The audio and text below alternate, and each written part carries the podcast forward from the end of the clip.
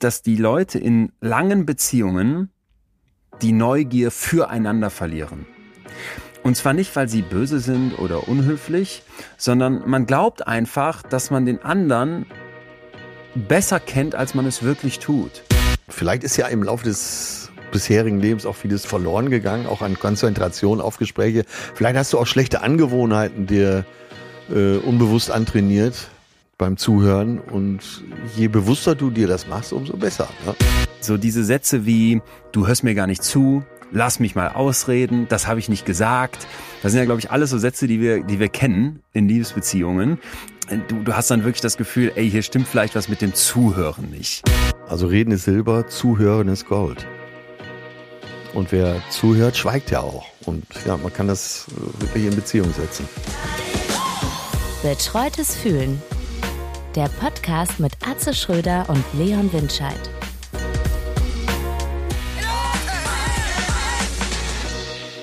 Leon, Atze. bist du in Hamburg? Hello. Ich bin gerade in Hamburg. Ich bin leider nicht in Hamburg. Wir haben uns, wir haben uns lange nicht gesehen. Zu lange. Ey, das- fällt mir auf. Ähm, ja, das. ähm, Ich weiß gar nicht, wie ich das jetzt so möglichst unromantisch ausdrücke. Das, das geht nicht. I miss you, I miss you, baby.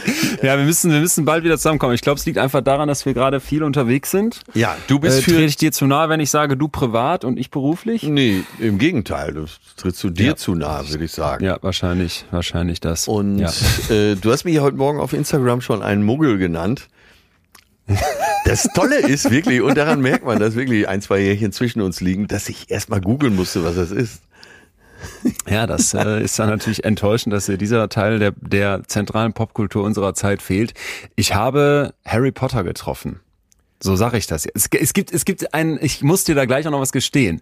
Äh, Es gibt einen sehr, es gab einen sehr awkward Moment in meinem Leben in den letzten Tagen Ja. und ich, ich hadere noch mit mir selber, ähm, wie sehr ich mich dafür schämen muss. Und der hat mit Harry Potter zu tun, beziehungsweise Daniel Radcliffe, also dem in Anführungsstrichen echten Harry Potter oder, oder unecht, wie man es nimmt. Für mich war eigentlich immer der Harry Potter von den deutschen Buchcovern, so wie Harry Potter aussieht, weil ich natürlich als Stimmt, Kind ja. damit groß geworden bin, bis dann diese Szene kam, du erinnerst dich, äh, als ich in der Geolino zum ersten Mal Harry, Ron und meine große Liebe Hermine gesehen habe. Und ab da äh, hat dieser Film Harry Potter, diesen gemalten Harry Potter in meinem Kopf so ein bisschen zum Unechten gemacht, was eigentlich schade ist, weil ich fand den gemalten deutschen Harry Potter viel, der war für mich viel mehr Harry Potter. Aber ich glaube, es geht allen Ja. so, dass der Film Harry Potter sich so festgesetzt hat als Bild, oder? Ja, ja, ja. Ja, und jetzt stell dir vor, du triffst den in echt. Aber das erzähle ich dir gleich. Erstmal muss ich natürlich begrüßen. Du bist in New unserer York, so viel muss Manier. man Ich sitze in New York. Das, Ja. äh, genau, ich sitze in New York und muss jetzt erstmal aber dich fragen, mein lieber Freund, wie ist denn dein Gefühl heute? Äh, ach, so ein bisschen hektisch, weil ich alles wieder zusammensuche. Nur zwei Tage in Hamburg und du kennst ja diesen Moment, ganz egal, ob zwischen Urlaub oder äh, Tour, dass man genau in diesen zwei Tagen auch wirklich alles erledigen muss, äh, wo man Ja. dachte, na ja, komm, da habe ich ja Zeit. Und dann muss das noch und dann muss der Klempner noch und dann musst du das noch einkaufen und dann hast du kein Deo mehr und, äh, und das noch vorbereiten. Äh, dann gab's jede Menge Rechnungen äh, und das muss alles bezahlt werden. Aber ansonsten hervorragend. Also ein tolles, du, du reist tolles durch, durch Europa im Zug. ja, mit dem Zug bisher. Äh, Ja. Meine Schultern sehen aus wie die von irgendwelchen Leistungsschwimmern, weil ich auf jedem Bahnhof, und da ist echt der Knackpunkt, so viel Gepäck durch die Gegend geschleppt habe. Ähm, du weißt ja, meine Freundin ist sehr modebewusst. Den Rest kann man sich denken. Ja.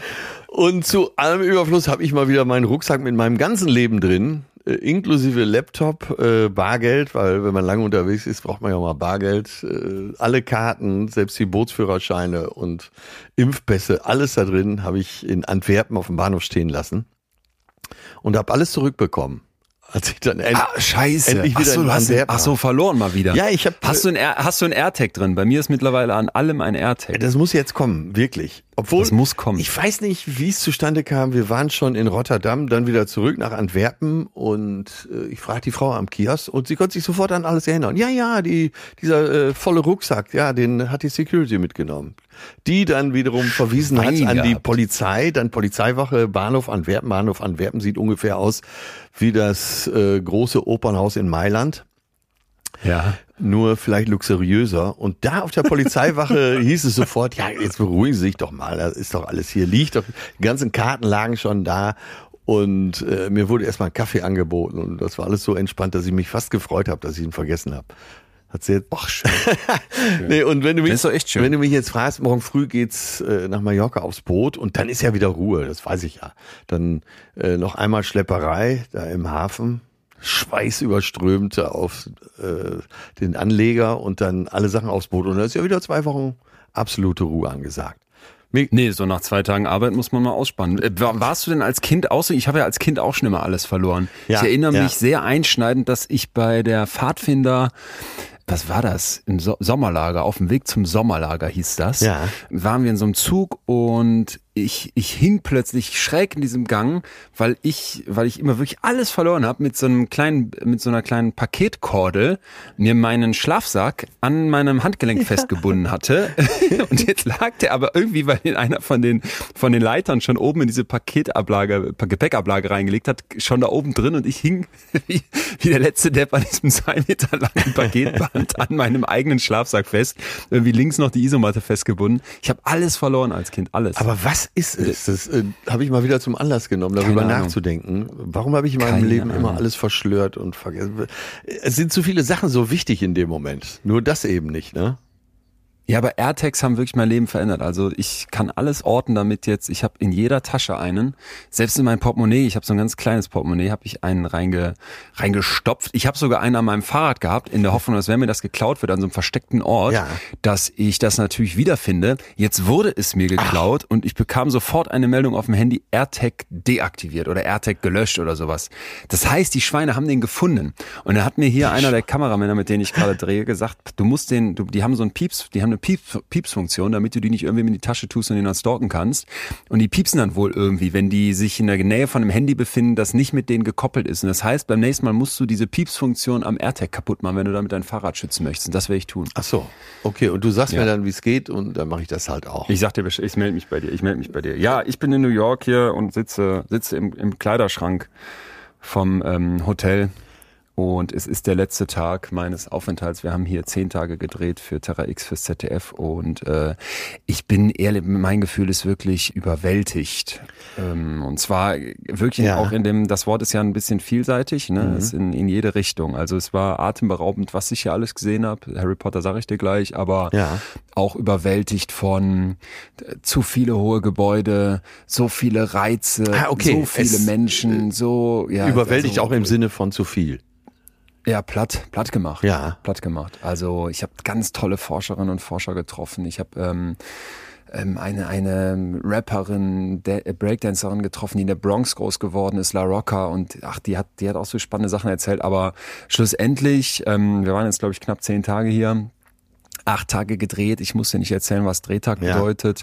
Ich bin überwältigt und äh, im, im Positiven halt, weil ja, es ist einfach auch Wahnsinn, was, was so eine Stadt, finde ich, einem an Vielfalt gibt. Und für mich so das Schönste war eigentlich wirklich zu sehen, wie, wie selbstverständlich hier Vielfalt gelebt wird. Natürlich gibt es soziale Ungleichheit Ja. und auch viel so an, an, ich sag's mal, Schichten, die dir irgendwie sichtbar werden, ne? Aber wenn du hier in einem anderen Outfit über die Straße läuft als in Anführungsstrichen normal, dann, dann musst du dich in New York fragen, wo ist das normal? Also du stellst mal fest, du kannst es nur mit deinen deutschen, so mit meinen Münsterstandards kann ich abgleichen, ey, der sieht ja nicht normal aus für Münsterverhältnisse, aber für New York ist alles normal. Und das war so, das fand ich, fand ich echt schön. Wie, wie auch vieles andere, aber ich bin platt. Ich bin jetzt hier, bin jetzt hier fertig. Dann muss ich ein paar Basics noch abfragen. Und zwar, äh, magst du New York? Bist du New York-Fan, Freund?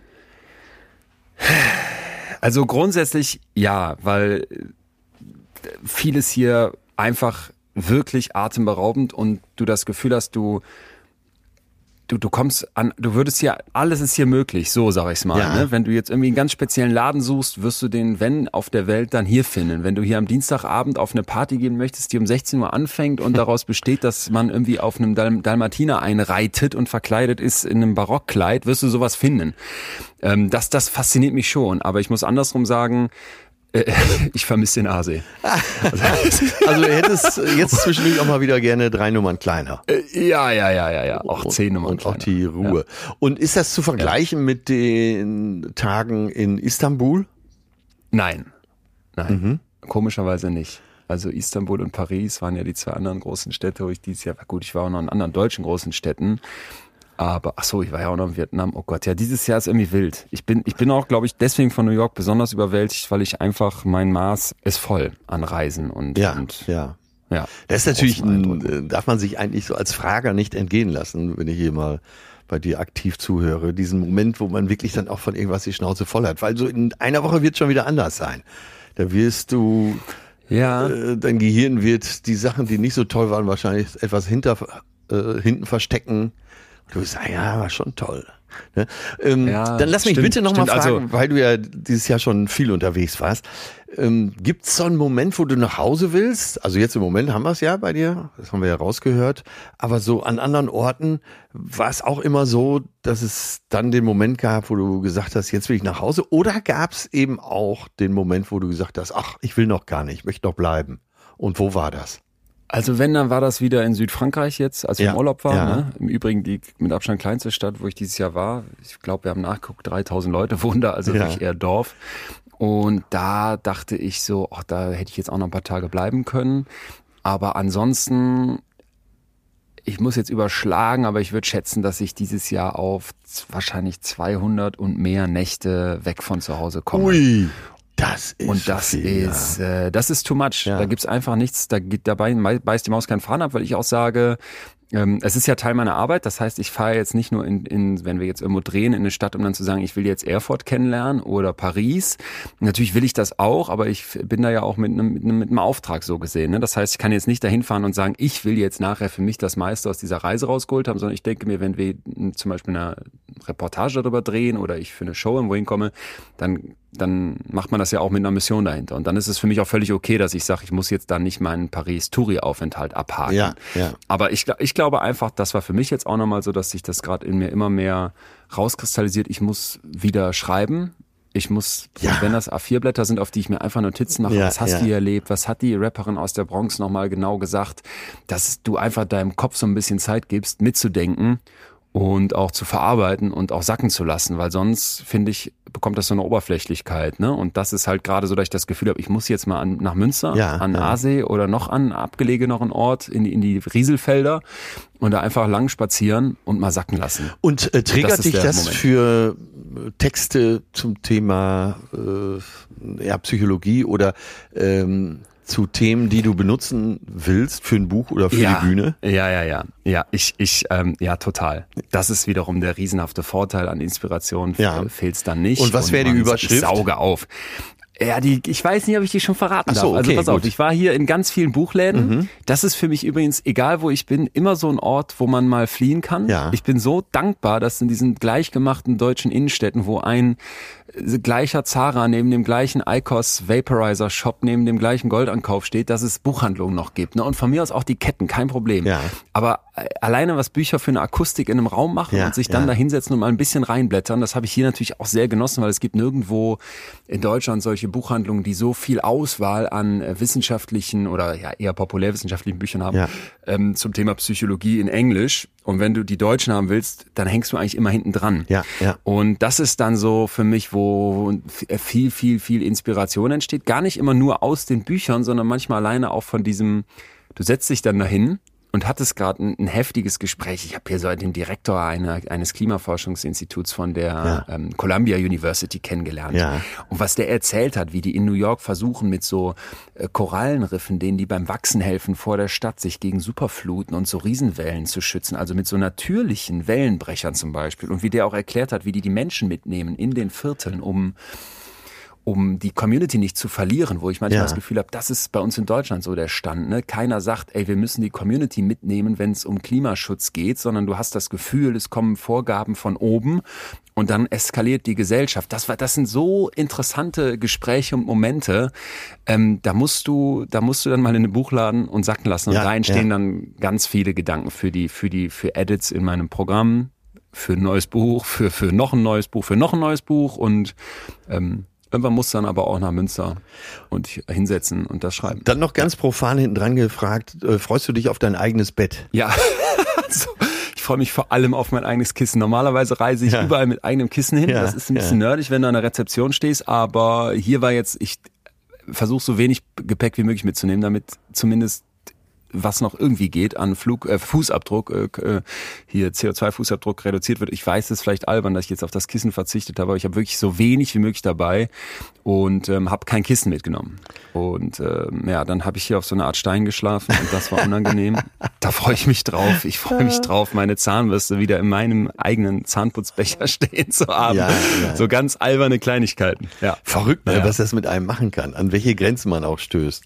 Mhm. Ja, safe. Und auch dieses, dieser Moment, wo man sich dann selber beobachtet. Was macht das hier gerade mit mir? Ja, interessant. Sehr, sehr interessant. Ja. Oh Mann. Ja, ja, ja. Aber ich, also du, gut, dass du fragst, wie ich, ähm, wie das hier mit, wie das mit den Themen so ist. Äh, ich äh, lese und sammle ganz viel und eine Sache, ja. die hab, da habe ich dich ja sofort hier ange, angetextet, die ist heute auch unser Thema geworden, weil ich in einer sehr kleinen, total süßen Buchhandlung in Soho, also im unteren Zipfel von, von Manhattan, ja. auf dieses Buch gestoßen bin, das da heißt You Are Not Listening von Kate Murphy. Das ist eine Wissenschaftsjournalistin für die New York Times, für den Economist und so weiter. Ja. Und alleine der Titel You Are Not Listening, der machte schon was mit mir. Ja, ja. Dann habe ich angefangen reinzulesen und merkte sofort, okay, perfekt, perfekt für uns beide. Ja, du hast mir das ja heute Morgen ich, geschrieben. Ja. Und ich, mein erster Gedanke war, Ey, wie geil ist das denn? Aber ja. wie haben wir es geschafft, da nicht drüber zu stolpern in vier Jahren? Verstehe ich auch nicht. Das verstehe ich auch nicht. Umso besser, dass wir das heute ja, machen. Ich würde ja. sagen, ich erzähle das mit, mit Harry Potter zum Schluss. Wir gehen jetzt mal rein ins Thema, weil es, weil es so, so schön ist. Die Kunst des guten Zuhörens. Wie funktioniert das? Und äh, was ich heute beitrage, das wird sehr, sehr viel aus diesem Buch sein. Das gibt's halt leider, soweit ich weiß, nur auf Englisch. Wer möchte, kann sich da aber reinwurschteln, würde ich sagen. Man kommt schon mit akzeptablen Englisch-Skills durch. Ähm, wir werden das natürlich wie immer aufbereiten in unserer Manier. Und mich interessiert vor allem auch, was du sagst, weil das Ganze beginnt so ein bisschen mit einer Frage, die ich die ich mir noch so gar nicht so gestellt habe. Also pass auf, wenn du jetzt die, wenn du dir jetzt unser Leben so vorstellst, dann habe ich das Gefühl, ganz, ganz viel ist ist wichtig, wenn es ums Reden geht. Ja, ja du wirst ja. als Professorin danach bewertet, wie gut deine Vorlesungen sind. Ja. Wenn du einen TED Talk hast, dann kriegst du den Applaus. Es gibt irgendwie Debattierkurse, wo man das Reden übt. Kinder beziehungsweise Jugendliche spätestens müssen dann in der Schule Vorträge, Referaten lernen. Ja. So, aber hast du jemals von einem Zuhör Kurs gehört. Nein. Und wenn du jetzt auf ja, wenn du jetzt auf unsere Welt guckst, ja. und das beschreibt die Autorin wunderschön, dann sagt die, wir sind in so einem Dialog der Tauben. Wir hören uns nicht zu. Wir, wir haben, es geht so oberflächlich um so viele Themen, aber dass man zuhört, in dieser Welt, wo das Rausschreien, wo deine Meinung kundtun, wo Klicks für deinen Beitrag bekommen so wichtig ist, da ist das Zuhören irgendwie total hinten runtergefallen. Und alleine mit diesem Gedanken war ich natürlich schon angefixt und dachte, das müssen wir besprechen, weil ich habe tatsächlich auch das Gefühl, dass viel mehr so der Wert darauf gelegt wird, auf das, was du projizierst und nicht auf das, was du absorbierst. Also zuhören, verstehen wollen, wird total hinten angestellt zum zum Reden. Ja, ich finde, es ist ein Thema, was einen auch beunruhigt. Jetzt, äh, seit heute Morgen bin ich schon richtig in Wallung und denke drüber nach. Man ertappt sich, wenn man drüber nachdenkt, ja dabei, dass man da und da vielleicht gar nicht richtig zugehört hat, dass man äh, nicht rausgehört hat, was dahinter steckt, weil man vielleicht schon direkt wieder dazwischen geredet hat oder versucht hat, mit, äh, mit einer Lösung zu kommen, äh, die gut gemeint war, aber äh, dann doch eben dieses richtige Zuhören verhindert hat. Also ich finde, wir alle sind damit den ganzen Tag beschäftigt.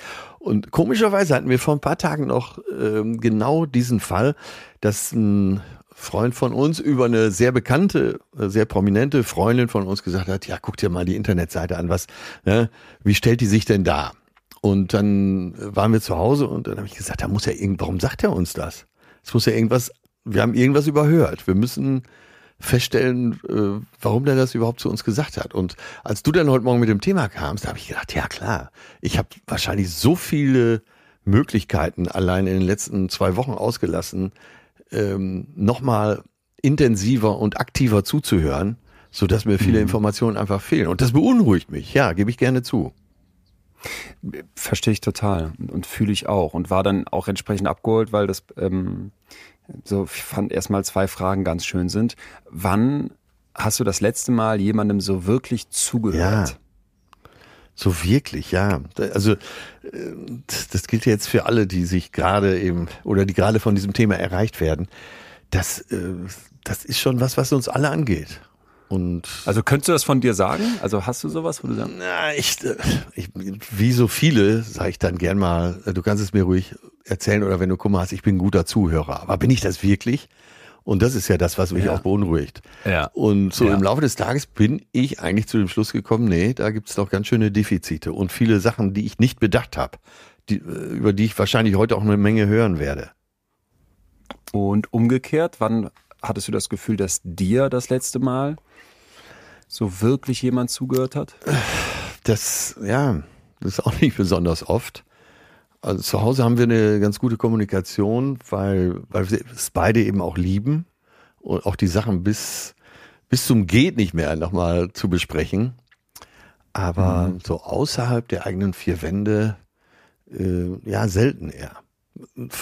Gerade so in diesen Zeiten, wo äh, alles so schnell äh, kommuniziert wird, wartet man ja eigentlich nur drauf, dass man mal irgendwie dazwischen kommt. Du holst kaum Luft irgendwo, schon ergreift der andere die Möglichkeit, wieder äh, weiter zu reden. Ja, und auch ich finde, dass man oft so durchs Leben geht und das Gefühl hat, ich habe überhaupt, es ist überhaupt keine Zeit Ja, für diese tieferen Gespräche. Ne? Ich, du hast das in mehreren von unseren Folgen zum Thema Liebe schon mal gesagt, so dieses, ich glaube, du sagst immer sabbeln, sabbeln, sabbeln. Ja. Und dann denke ich manchmal so, boah, das, äh, hä, was heißt das jetzt so, sabbeln, sabbeln? Ich will, wenn ich mich mit jemandem unterhalte, das muss so irgendwie, da muss doch, das muss doch einen Tiefgang haben, ne? Und ich will jetzt nicht reden um des Reden Willens, weil Schweigen ist ja auch Gold und so. Aber ich habe das da mal ausprobiert in mehreren, mehreren Situationen, wo ich einfach dachte, okay, wenn, wenn Atze das sagt, achte mal drauf, probier's mal aus. Und es äh, war für mich total was dran, dass wenn du wirklich auch mal einfach nur redest um des Redens Willens, dass dann irgendwann sich eben genau diese Türen in Richtung Tiefgang auftun, ohne dass man darauf Ja. abzielt, sondern wenn man wirklich sagt, ey, ich hab, ich gebe uns jetzt mal die Zeit, einander zuzuhören, weil natürlich irgendwie Reden zugehört, wir können ja nicht jetzt beide schweigend da sitzen, aber dann kommt über sowas kommt über sowas dann irgendwann da, da, doch tatsächlich der, der Kern oder eine, eine, Tiefe zustande. Und auch wenn mal nicht, ist auch okay, weil in diesen Genau. Kleinigkeiten liegt ja auch oft ganz viel, was man, was man sonst übersieht. es ist ja letztendlich auch ein Austausch von Emotionen, auch wenn es verbal Ja. geschieht. Ja. ja. Und äh, der Spruch Reden ist Silber, Schweigen ist Gold, der hat mir nie zu 100 Prozent was gesagt. Aber wenn man jetzt ähm, Schweigen durch Zuhören ersetzt, und das äh, kann man ja gerade so in dem Kontext, wie wir es heute gebrauchen, dann ergibt es viel mehr Sinn. Also Reden ist Silber, Zuhören ist Gold. Und wer zuhört, stimmt. schweigt ja auch. Und ja, man kann das äh, wirklich in Beziehung setzen. Wir sehen also beide einen gewissen Wert im Zuhören, gestehen aber auch beide ein, dass wir uns so fragen, wie, wann habe ich das letzte Mal jemandem zugehört, wann hat mir das letzte Mal jemand zugehört, dass wir da schon ein bisschen ins Schlingern kommen und merken, ey, da, da würden wir uns eigentlich mehr von wünschen, Ja. was ich glaube uns, uns jetzt schön vorwärts bringt, weil für mich ist erstmal die Frage zu klären, was macht denn überhaupt die Kunst des Zuhörens aus? Wann ist jemand ein guter Zuhörer? Und ich fand das ganz interessant, dass da beschrieben wurde in dem Buch, die meisten Menschen wissen sehr genau, was einen schlechten Zuhörer Ja, ausmacht. ja, ja, genau. Und da dachte ich sofort, jo, das stimmt, ey. Also, was ist für dich so ein, so ein Best-of vom schlechten Zuhörer? Äh, ja, einfach mal woanders hingucken. Ja. Äh, natürlich jetzt ganz neudeutsch, äh, zwischendurch mal aufs Handy gucken. Ja. Und, sagen wir mal, nicht im Rhythmus so zustimmen, grunzen. Also dein mm, mm, mm, äh, äh, steht, Ach, das ist so asynchron. ja, ja, das steht gar nicht im Zusammenhang mit, mit deiner Sprachmelodie. ja, ja, ja, mm, ja, mm, ja, ja, mm. ja. ja, ja, habe ich Ja. verstanden. Spur mal vor. Ja, ja, total, genau, sowas. Und ich finde auch ähm, sehr schön, wenn man dann so Antworten kriegt und man merkt schon, die andere Person hat eigentlich überhaupt nicht zugehört. Ja, So, ich habe das manchmal bei Telefonaten, dann merke ich schon, weil ich irgendwas sage und jetzt müsste eigentlich eine Antwort oder eine Reaktion kommen und es kommt nichts, dass die andere Person safe gerade irgendwie Lautsprecher oder, Ja, oder AirPod ja, drin genau. hat und am Handy in Wirklichkeit bei Instagram irgendeinen Artikel liest. Und du denkst so, boah, Alter. aber das hörst ähm, du doch sofort, wenn äh, Das hörst du, ist, finde ich, hörst du sofort, aber dann, das ist für mich auch noch so, was in die Liste muss, Ja. wenn so Antworten kommen, die unlogisch sind. Ja. Zu dem, was man gerade gesagt hat, die keinen Sinn machen. Ja, und aber gerade die nonverbale äh, Kommunikation, ne? also dies, man hört ja mit dem ganzen Körper zu, mit der Mimik, äh, mit der Gestik und wenn die nicht passt, das, ich glaube, das merken wir alle sofort tief drin und dann, ähm, dann ist es, glaube ich, schwierig, das wieder herzustellen. Oder am Ende des Gesprächs, das äh, ist auch noch so sehr beliebt. Du hast die, also es ist vielleicht sogar ein gutes Zuhören und am Ende äh, macht dein Gegenüber oder du selbst als schlechter Zuhörer machst den Sack so einfach so schnell zu, weil du jetzt einen Termin hast oder so. Ja. Also nimmst dir nicht die Zeit zu sagen, Mensch, gut, dass wir drüber gesprochen haben. Das würde mich interessieren, das nochmal zu vertiefen, sondern du sagst, äh, ja, ja, alles klar, wir sehen uns ja eh morgen, ähm, hör mal, ich muss los, ne? Dann ist ja, dann ist ja das zuvor Gesagte ist ja fast wertlos. Ja, genau. Ja. Genau, genau. Ja, ja, total, total. Und, und ich glaube, dieses, wir wissen, wann jemand nicht gut zuhört, das beschreibt auch ganz schön, wie wir eben aufs Zuhören gucken. Nämlich, es ist, es ist defizitär. Wir sehen, wie es nicht funktioniert, aber dadurch, dass wir gar nicht sagen können, was macht denn eigentlich einen guten Zuhörer aus, oder dass uns erstmal so diese negativen Sachen in den Kopf ploppen. Ich finde, das ist ein Hinweis dafür, dass wir uns tatsächlich vielleicht viel zu wenig fragen, wie geht denn dann aber Ja. gutes Zuhören? Und die Autorin liefert eine Definition, die finde ich sehr, sehr schön. Und zwar sagt Lass mich nochmal eben, äh, das, das Ja. passt dazu. Ähm, bevor du das Buch jetzt in der Hand hattest. Also der Titel, den Titel hast du zufällig gesehen. Oder hast du danach Ja, was gesucht? heißt zufällig? Nein, ich, ich, nein, nein, ich habe nicht danach gesucht. Ich gehe in so einen Buchladen rein, ähm, frage, wo die Kognitionswissenschaften, äh, wo die Psychologiebücher sind. Ich gucke aber ganz bewusst auch in andere Bereiche, Pflanzen, Biologie, äh, Physik. Ja. Und dann gehe ich, äh, was heißt alle? Ja, doch, im Grunde alle diese Büchertitel durch. Viele davon kenne ich dann, weil ich auch aus Deutschland versuche oder auch aus Deutschland die englischen Sachen auf dem Radar haben will. Ja. Aber wenn da neue Sachen sind, so wie jetzt das, ähm, und ich glaube, so neu war es gar nicht, aber ich war eben noch nicht drüber gestolpert, neue für mich neue Sachen sind, dann pick ich das raus und dann meistens blätter ich irgendwo so ins erste Drittel zu einer, Ja. zu einer Kapitelüberschrift und lese von so einem Kapitel rein. So, und dann, dann hat sich sofort erwischt und äh, war Sofort. das denn eben auch so der Gedanke irgendwo, dass du gedacht hast, stimmt, ich weiß gar nicht genau, wie es geht? Ja, äh, eben das, plus ich dachte, in den Momenten, wo ich gut zugehört habe, Ja.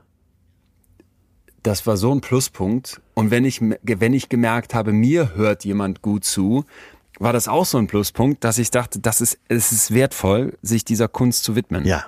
So, und dann, dann, dann bin ich am Start, ne? Dann lese ich weiter. Ja. Okay. Sich dieser Kunst zu Ja. widmen. Genau, und das sagt eben auch die Autorin und sagt dann, Zuhören ist eigentlich mehr als jede andere Aktivität eine, die uns mit dem Leben verbindet. Ne? Es hilft uns, uns selber zu verstehen, genauso wie die Leute, die in dem Moment mit uns reden. Und das ist äh, nicht zufällig, dass wir schon, wenn wir Babys sind, sehr viel mehr Aufmerksamkeit auf die menschliche Stimme richten als auf andere Geräusche und dass wir die Nuancen Ja, ja. der Sprache, de, ihre Harmonien, genau was du gerade gesagt hast, so diesen Rhythmus auch, passt da ein mm zu dem, was ich gerade sage, von der, vom Sprachrhythmus und natürlich auch irgendwelche Dissonanzen, dass wir die ganz früh schon lernen. Äh, Sie sagt dann, dass wir, ja, selbst bevor wir geboren sind, als Fötus im Bauch, Ja. schon nach 16 Wochen äh, anfangen, Ge- Geräusche wahrzunehmen ne? und, äh, und auch anfangen dann etwas später verschiedene Sprachen unterscheiden zu können, verschiedene Geräusche unterscheiden zu können. Und wenn du dann, wenn du dann beruhigt wirst, selbst als ungeborenes Kind durch diesen Bauch hindurch, durch die Stimme von einer, Ja. von einer liebevollen Person, die da angenehm mit dir redet und gleichzeitig aktiviert werden kannst durch einen, durch einen Ausraster, dann merkt man ja schon, wie, wie viel Fokus die Natur eigentlich auf dieses Zuhören gibt. Und die Definition von gutem Zuhören, die ich sehr schön finde, Ja. ist dann Zuhören, das ist nicht beibringen, das ist nicht formen, das ist nicht kritisieren, das ist nicht bestätigen oder erklären, so müsste es sein. Zuhören ist die Erfahrung, erfahren zu werden. Ist die, Und das fand ja, ich Hammer. Die Es ist die Erfahrung. Erfahren zu werden. Ne? Ah, ich ja, ja, merke, ja. wenn ich dir zuhöre, dass, dass ich jetzt gerade diese andere Person erfahre. Und wenn sie merkt, dass ihr zugehört wird, wird sie das auch spüren. Ja. So. Okay, ja. Und das fand ich sehr, sehr schön. Also, weil das macht es einfach viel größer. Nochmal, wir haben eben gesagt, in unserer Gesellschaft ist so ein Fokus aufs Reden. Und wie redest du so, dass du andere überzeugst? Und wie redest du selbstbewusst auf einer Bühne? Mhm. Das ist viel zu wenig der Fokus darauf, das Zuhören ja die Erfahrung ist, erfahren zu werden oder jemand anderen zu erfahren. Und das finde ich, das finde ich ganz schön. Und das Gute ist jetzt, wenn wir das so ein bisschen akzeptieren, das sagt diese Journalistin auch, die deswegen erfahren ist im Zuhören, weil sie, weil sie viele Interviews natürlich führt, weil sie sich jetzt komplett mit diesem Thema auseinandergesetzt hat. Ja. Wir brauchen jetzt nicht so eine Gegen-Bullet-Liste. Wir haben eben gesagt, okay, wir können vielleicht eine Bulletliste machen, was, was schlechte Zuhörer sind, aber wir brauchen jetzt nicht so, eine, so, so Checkpunkte, wo wir sagen, okay, das macht den guten Zuhörer aus, sondern ich glaube, wir können uns heute wirklich so ein bisschen da da, da rein begeben in diese Kunst und werden bestimmt in unserem eigenen Kopf vielleicht eine kleine Häkchenliste führen und sagen, das war für mich ein guter Punkt, den nehme ich mit. Aber ich will gar nicht so sehr, dass wir sagen, jetzt ein Tipp nach dem anderen, sondern ich glaube wirklich, wenn wir verstehen, was das Zuhören ja, ausmacht, ja. dass sich daraus ganz viel ergibt. Und ein schöner Startpunkt ist aus meiner Sicht The Speech Thought Differential. Ich sage es auf Englisch, weil ich finde es auf Deutsch ein bisschen sperrig. Das Sprachgedankendifferenzial oder vielleicht besser äh, der Graben zwischen Sprechen und Denken, mhm. so mhm. irgendwie, womit gemeint ist, dass so eine durchschnittliche Person ungefähr 120 bis 150 Wörter pro Minute spricht. Ja, äh, ich erzähle dir jetzt gerade hier was im Podcast. Wir reden vielleicht mal schneller, mal langsam, aber 150 Wörter pro Minute bis 150 ist eigentlich hm? viel zu wenig für unser unglaublich tolles, faszinierendes Gehirn, weil das könnte viel, viel mehr, viel, viel schneller verstehen. Ah, okay, ne? also, ja. das, das heißt, ähm, und das fand ich so einen schönen, schönen Startgedanken, vielleicht kennst du das auch. Jemand erzählt dir was und ich habe das ganz oft und da muss ich mich auch sehr kritisieren. Das ist zum Beispiel was, wo ich sage, da will ich in Zukunft dran arbeiten. Ich komme in eine Situation und jemand fängt an, was zu erzählen. Ich denke, mach hinne. Ja. Ne? Irgendwie, ja. weiß nicht, meine Zeit ist kostbar, ich muss zum nächsten Termin oder noch schlimmer, ich habe längst verstanden, was du sagen willst. Ja. Jetzt bring's auf den Punkt.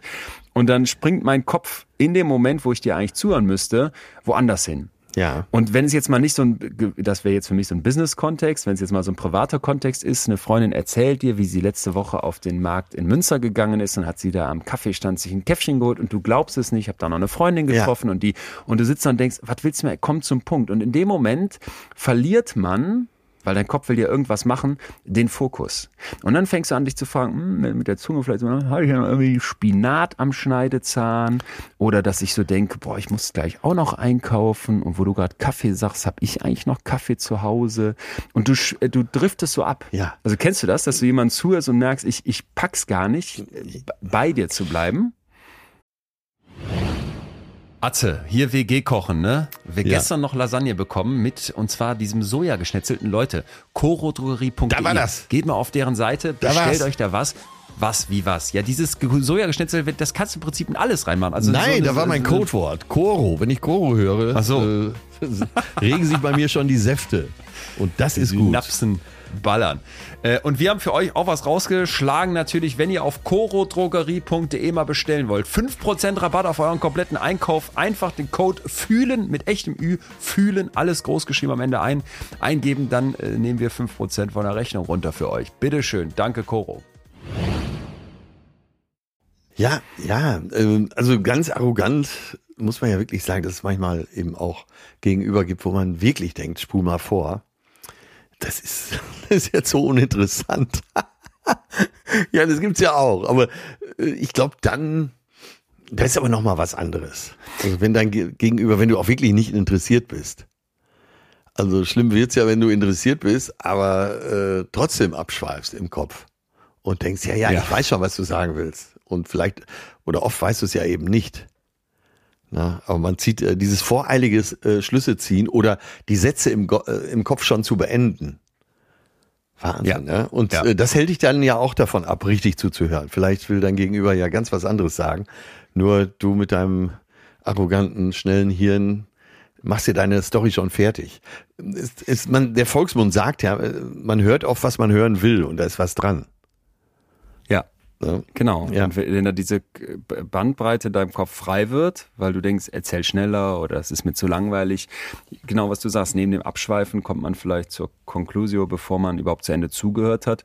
Ralph Nichols, das ist ein Professor für Rhetorik von der University of Minnesota. Ja. Der hat gesagt, dass das Nutzen beziehungsweise Nicht-Nutzen dieser freien Zeit, ja. dieses Raums im Kopf, wenn du jemandem zuhörst, der im Grunde zu langsam spricht, weil dein Hirn schneller ist, dass darin die, die Antwort liegt, wie gut man eine Person wirklich versteht. Also wenn ich aus der Zeit was mache, ja. werde ich ein guter Zuhörer. Und der sagt jetzt im Prinzip, nutze das, nutze das und zwar nicht um jetzt abzuschweifen, wenn das mal passiert, ist übrigens nicht schlimm. Ja. Das fand ich ganz schön. Versuch das nicht platt zu machen. Das ist so ein bisschen wie beim Meditieren. Es kommt vor. Du darfst das, das, das kommt vor. Und beim Meditieren ist ja auch eine ganz wichtige Einsicht, die du am Anfang äh, also als ich das ausprobiert habe, fand ich es echt frappierend. Du sitzt da und versuchst an nichts zu denken, mal schweifen zu lassen und sofort kommen Gedanken. Und dann diese Info zu bekommen, das ist nicht schlimm, lass die aufploppen. Ja. Aber wehr dich nicht dagegen, dann zieh die schon wieder weiter. Das ist so ein Keypoint. Und das finde ich, passt hier ganz schön. Das wie beim Meditieren, du sagst, okay, da kommen diese Momente, wo mein Kopf plötzlich darüber nachdenkt, habe ich eigentlich noch Kaffee zu Hause? Ja. Äh, Das ist nicht schlimm, aber versuch dann den Fokus wieder zurückzubringen. Und da brauchst du jetzt keine Atemtechnik oder irgendein Bild, das du dir vorstellst, wie man es vielleicht bei der Meditation nutzen würde, sondern du hast im Prinzip den Wunsch, in diesen 150 Wörtern, die dein Gegenüber pro Minute spricht, all das viel mehr, was da noch drin steckt, zu verstehen. All das drumherum, Ja. was vielleicht in, in, in der B-Note mitschwingt. Wie sagt die Person das? Wo macht die eine Pause? Wo stottert die? Wieso baut die jetzt hier noch einen Nebensatz ein und noch einen Nebensatz und noch einen Nebensatz und noch einen Nebensatz, Ja. bevor die mir erzählt, dass ihr Freund gleich noch kommt? Ist da irgendwas mit dem Freund? Soll ich da vielleicht gleich mal genauer nachfragen oder habe ich hier vielleicht gerade ihre Botschaft gehört? Habe ich hier gut genug zugehört, um die mitzubekommen? Das fand ich einen schönen Gedanken. Also, dass wir als erstes mal auf dem Radar haben, es gibt dieses Speech-Thought-Differential und da drin sollte ich versuchen, was zu finden, statt ja, mich dann nur noch damit zu beschäftigen, ob ich jetzt Spinat am, am Schneidezahn habe. Ja, wahrscheinlich ähm, auch das, was wir in den letzten vier Jahren immer wieder bemüht haben. Es geht um Tiefe. Ja. Und eben nicht um Quantität. Ähm, ja, aber das, ich glaube, das muss man wirklich lernen. Also das war ja das, wo ich mich am meisten erwischt fühlte heute, dass ich gedacht habe, ich mache mir gar nicht so viel Gedanken darüber. Ich sollte mir mehr Gedanken machen. Und, Ja. und wie kann ich das lernen? Auch das, was du jetzt gerade sagst. Wie kann ich lernen, mich noch mehr darauf einzulassen? Wir haben über äh, darüber gesprochen, ist die Erfahrung, erfahren zu werden. Wie kann ich mein Gegenüber noch besser erfahren?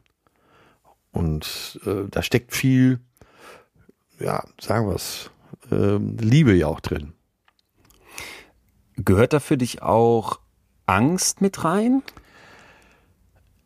Das habe ich noch nicht in Verbindung gebracht. Nee, aber Äh, Hatte ich, das hatte ich auch nicht. Das hatte ich auch nicht. Ich dachte, hä, äh, wieso sollte da auch Angst mit zugehören?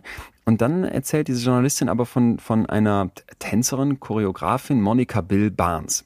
Habe ich nie gehört, ist auch egal. Jedenfalls soll die wohl so ganz stark auf der Bühne sein und so ganz selbstbewusst rüberkommen.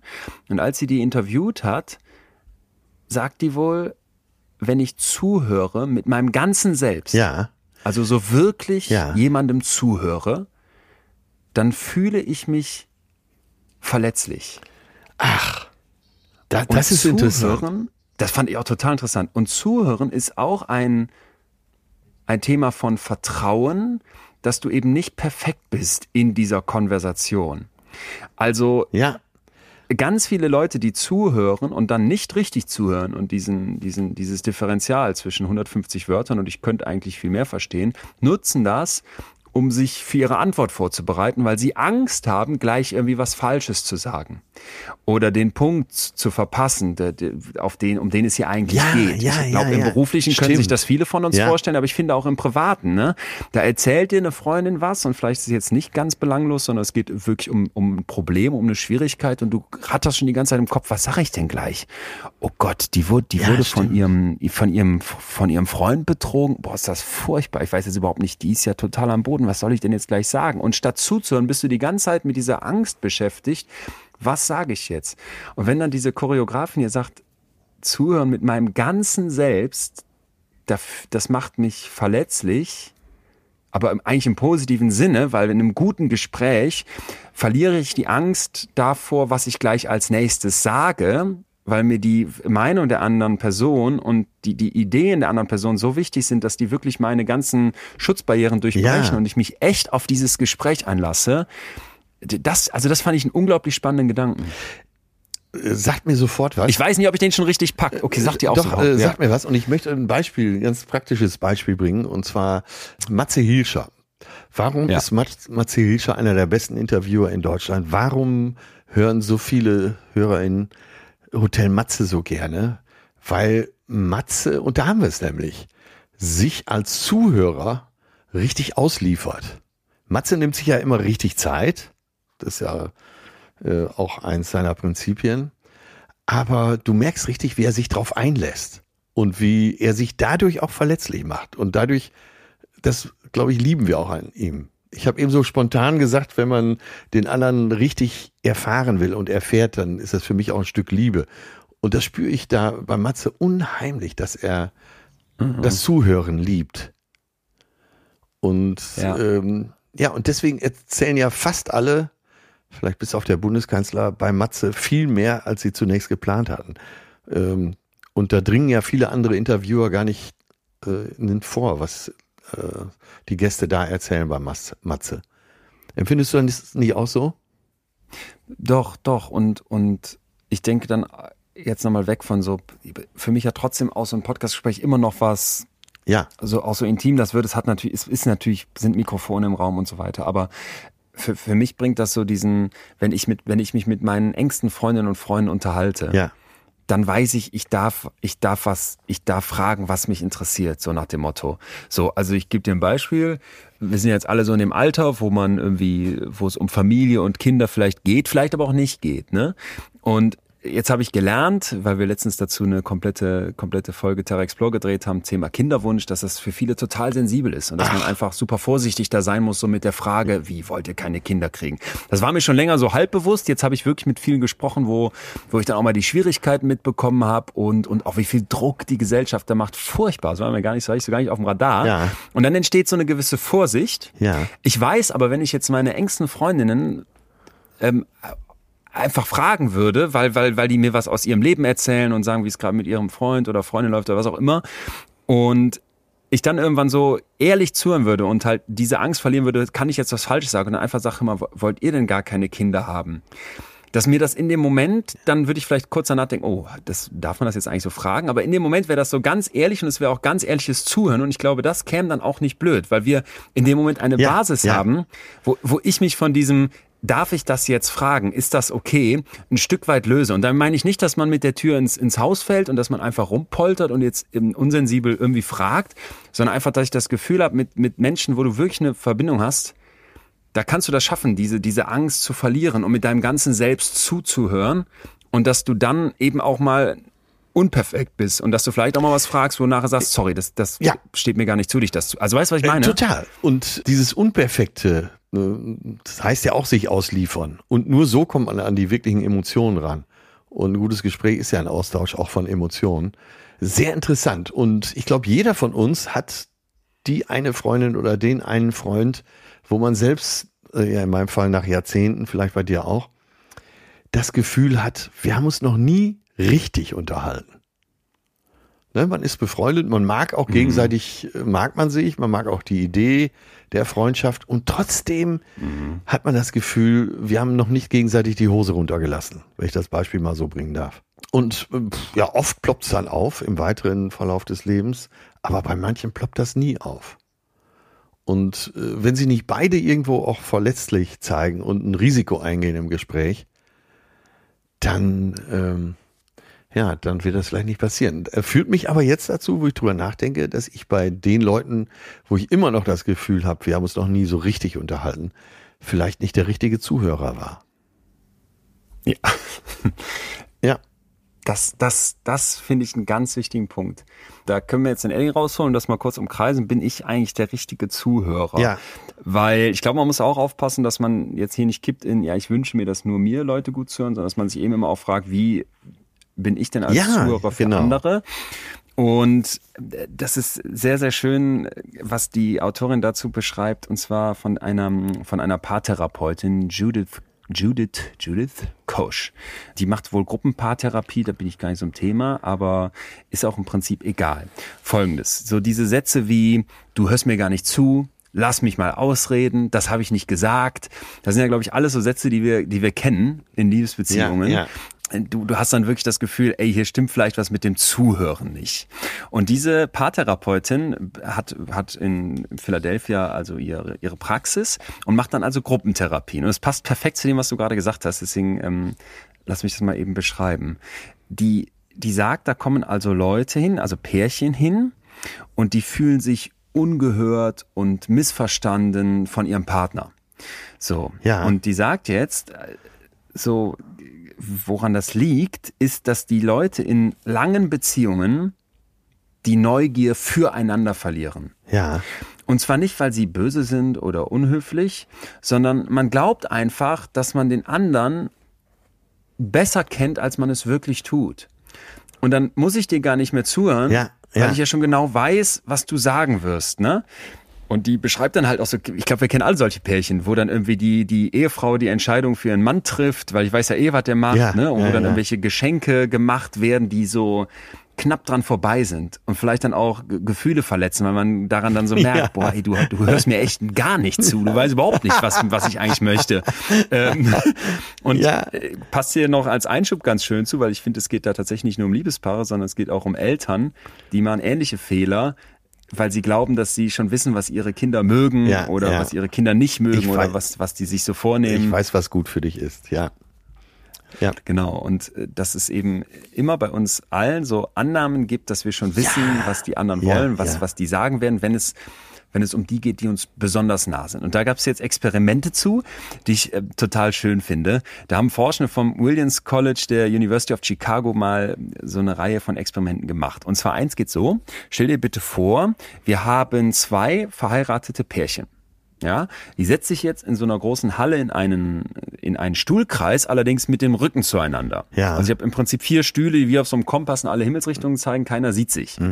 Ja, und jetzt wird jeder dieser, jede dieser Versuchspersonen instruiert, Sätze zu sagen, die man in so einem alltäglichen Gespräch Ja. benutzen könnte, die aber im Zweifel mehrere, mehrere Informationen enthalten könnten. Das haben die jetzt mit 24 Pärchen gemacht, das ist nicht so viel, aber das nehmen wir jetzt mal hin. Und pass auf, so eine Aussage könnte dann sein, du siehst irgendwie anders aus heute. Ja. So, das kann jetzt bedeuten, ja, weiß ich nicht, du hast so einen neuen Haarschnitt oder ähm, hey, guck mal, ich möchte, dass du merkst, dass ich dich angucke und ich weiß vielleicht gar nicht, was an dir anders ist, aber ne, hey, bitte registriere, dass ich dich sehe oder hey, toll, was hast du für einen neuen Look? So, und ähm, noch so ein anderes Beispiel wäre, jetzt muss ich es hier auf dem Engl im Englischen sagen, it's getting hot in here. Ja. So, das könnte jetzt ein Hinweis sein, dass man denkt, oh, das ist jetzt hier ein romantischer Moment und der Ehemann denkt sich, boah, yes, äh, heute geht's rund. In Wirklichkeit war aber gemeint, mach mal bitte die, mach mal bitte die Lüftung an im Hotelzimmer oder sowas. ja, ne? ja, ja. Und der, Punkt ist jetzt, dass wir haben ja hier vier Menschen sitzen. Zwei davon sind jeweils Liebespaare und die anderen beiden kennen die aber nicht. Es ist auch ein Liebespaar. Die Leute, die sprechen, die diese Sätze aussprechen, die denken dann, dass ihre Partner sie besser verstehen müssen als die Fremden. Ah, okay, ja. Die, die raten, also die Akkuranz, in dem, wie gut das aber dann tatsächlich verstanden wird, was da gesagt wird, wie gut also zugehört wird, die ist zwischen den Liebespaaren und den Fremden statistisch identisch. So, jetzt klar, das ist eine kleine Also das ist Stichprobe, da belegt, das schwierig. das ist belegt, das- ja, ja. wie gesagt, Oh, Vorsicht. auf jeden Fall Tendenz. Wenn du, Ja. Tendenz, so, ne? Und ich fand das aber erstmal interessant, Ja. weil wenn ich mir das jetzt vorstelle, dann kann ich, glaube ich, das sofort. Du sagst irgendwie einen Satz und denkst, ey, das, das sage ich ja immer so. Ja. Oder das, da- damit ist ja klar, was ich damit meine. Ja. Und die Person, die versucht dir zuzuhören, in so einem Experiment ja bestimmt noch mal mehr, Ja. denkt im Zweifel auch, ja klar, weiß ich, was gemeint ist. Und dann stellt sich raus, fuck, wir haben beide von was völlig Unterschiedlichem gesprochen. Ja. Und das zweite Experiment dazu, das fand ich fast noch schöner, da hat man 60 College-Studierende ran zitiert und den hat man so eine Art ähm, riesenhaftes, ja so eine Art riesenhafte Kiste hingestellt, wo ganz viele einzelne kleine Boxen drin sind. Kannst du dir das vorstellen? Also so ganz, oder sagen wir es aber anders, ich stelle dir ganz, ganz viele Schuhkartons Ja. in die Mitte von so einem Tisch, Ja. ja, und in den Schuhkartons sind Gegenstände. So, und jetzt sitzt du auf der einen Seite vom Tisch und ich als dein guter Freund sitze auf der anderen Seite vom Tisch. Ja. Und jetzt sind da ganz viele Gegenstände drin und weil das Schuhkartons sind, die eine gewisse Höhe haben, kann ich nicht alle Gegenstände sehen, Ja. die du sehen Okay. Mhm. kannst. So, pass auf, und jetzt sollst du beschreiben, welches Objekt ich da rausnehmen soll aus dieser Kiste. Du bist jetzt der Sprecher und ich bin der Zuhörer und wir sind gute Freunde. Und jetzt sind manche dieser Gegenstände doppeldeutig. Zum Beispiel nimm doch mal die Maus. Dann liegt da irgendwo in diesen Kisten eine Plüschmaus und irgendwo in diesen Kisten liegt eine Computermaus. Ja, das jetzt weiß ich natürlich nicht, wenn du jetzt sagst, nimm mal die Maus, was ich nehmen soll. Soll ich die Plüschmaus nehmen, das Kuscheltier, oder soll ich die Computermaus nehmen? Und jetzt zeigt sich, dass obwohl ich weiß, dass du zum Beispiel die Computermaus gar nicht sehen kannst. Ich sehe sie aber, weil sie näher bei mir ist, Ja, hier der ja. Schuhkarton, wo die drin ist. Du siehst aber sehr wohl die Plüschmaus. Jetzt zeigt sich, dass bei guten Freunden länger gezögert wird. Eigentlich müsste ich ja wissen, ey, der Atze kann die, kann die Computermaus gar nicht sehen, der muss die Plüschmaus meinen, ich greife nach der Plüschmaus. Die Idee der Forschenden ist aber, weil wir befreundet sind und weil ich ja denke, der Atze muss ja wissen, dass wir beide von denselben Dingen sprechen, wenn wir miteinander sprechen, sagt irgendwas in meinem Kopf, ey, blende mal aus, dass der gar nicht weiß, dass es hier auch eine Computermaus gibt. Ja. Und denk erst mal nach, was könnte der jetzt meinen. Ja, ja. Wohingegen, wenn wir das Experiment mit zwei fremden Personen machen lassen würden, also Leon Winscheid macht das mit irgendeiner anderen Versuchsperson, mit der der noch nie geredet hat, da check ich sofort, ey, der kann gar nicht die Computermaus meinen, weil die sieht er gar nicht und wir haben ja nicht denselben Erfahrungshorizont und wir gucken auch nicht gleich auf die Welt. Er muss die Plüschmaus meinen, ich greife sofort nach der Plüschmaus. Und das, sagen jetzt diese Forschenden, ist ein Kernproblem beim Zuhören in der Kommunikation zwischen Menschen, die, die eng befreundet oder vielleicht sogar verheiratet sind. Die Illusion der Einsicht. So, das ist Ah, der okay. Illusion of Insight. Das Ja. ist, das ist der Terminus dazu, ne? Ja. Ich, ich denke, ich weiß, was du meinst und übersehe dabei, dass wie ich auf die Welt gucke, völlig anders ist, als wie du auf die Welt guckst. Ja. Selbst wenn wir uns gut kennen. Illu Und das fand ich, das fand ich nochmal total schön, dass man das beim Zuhören halt beachten muss. Hammer. Ja, habe ich mal aufgeschrieben. Illusion der Einsicht. Ja. Ja, toll. Ja. Ja. Und ähm, da wird einem auch nochmal klar, dass eben Menschen, die sich kennen, äh, ja eben auch oft daneben liegen, natürlich. Ja, und jetzt Und- kommt der, der Bogen Und- zu der Paartherapeutin. weil- Ja. Und ja, eben die, die, die. Vorstellung des anderen aus ihrer, aus ihrem Mindset vervollständigen. Genau, ganz genau. Mhm. Ganz genau. Und wir wittern hier jetzt hoffentlich schon was raus. Und deswegen meinte ich eben, passt das so schön zu dem, was du davor noch gesagt hast.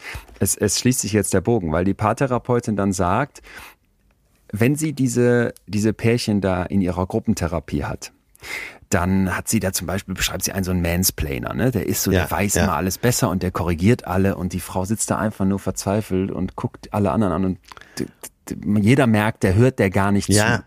Der Checker. Weil jetzt aber, ja, der Checker, weil jetzt aber die anderen mit im Raum sind, mit bei dieser Ja. Gruppentherapie und du jetzt ja erstmal denken würdest, okay, den Fehler macht jetzt der Typ, der da irgendwie falsch erzählt, fängt er irgendwann an im Laufe dieses Prozesses anders zu erzählen.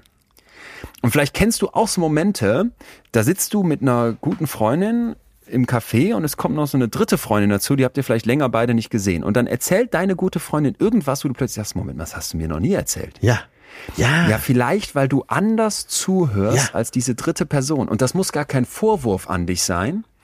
Es ist einfach wichtig, sich klarzumachen, dass Menschen einander unterschiedlich zuhören. Und in so einem Pa- in so einer Gruppentherapie mit Pärchen, wo jetzt der Mansplainer da sitzt und sich alle äh, und vor allem die Ehefrau einig ist, der ist der ist das Problem und der hört Minion zu, sind jetzt plötzlich die Therapeutin anwesend, aber auch noch andere Paare. Ja. Und irgendwann kommt er aus sich heraus, weil ihm anders zugehört Ja, ja, ja, und ja. das fand ich so einen geilen Gedanken. Ja, also sich unbedingt. mal klar zu machen, ey, vielleicht höre, habe ich dir anders zugehört bisher als diese dritte Person und deswegen hattest du noch nie die Möglichkeit, die Lust, die Motivation, Die Lust Offenheit, oft auch, Gefühl, ja. Mhm. die Lust vielleicht auch, um mir das zu erzählen, was du jetzt gerade gesagt hast. Ja, ja, ja. Ich glaube, ähm, du hast das so als eins, äh, eins von vier Attributen gesagt.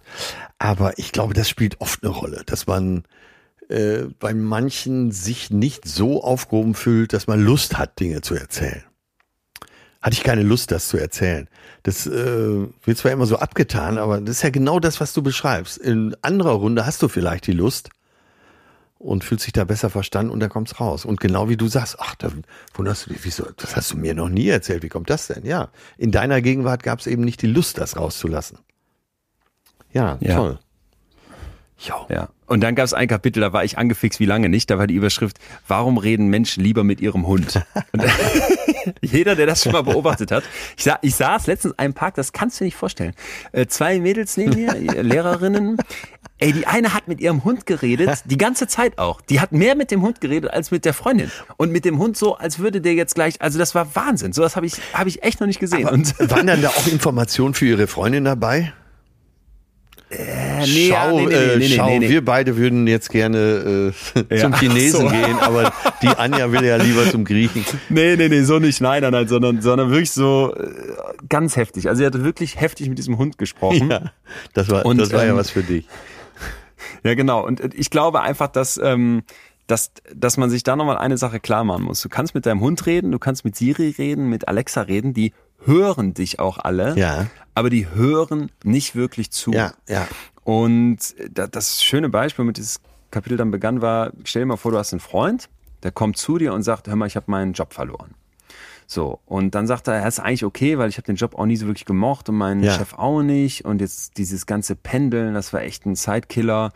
Ja, und jetzt ähm, bin ich dann immer zu spät nach Hause gekommen und dann stand das Essen schon auf dem Tisch und meine Frau, die war traurig, weil die mit den Kindern jetzt schon wieder alleine gegessen hat. Ja, ne? ja und ah, jetzt weiß ich überhaupt noch nicht, wie ich das meiner Familie erzählen soll, dass ich diesen Job verloren habe und ah, überhaupt, ähm, tja, wir hatten jetzt noch so einen großen Urlaub geplant in Mexiko und der muss jetzt wahrscheinlich gecancelt werden, weil das ist ja so teuer und so weiter.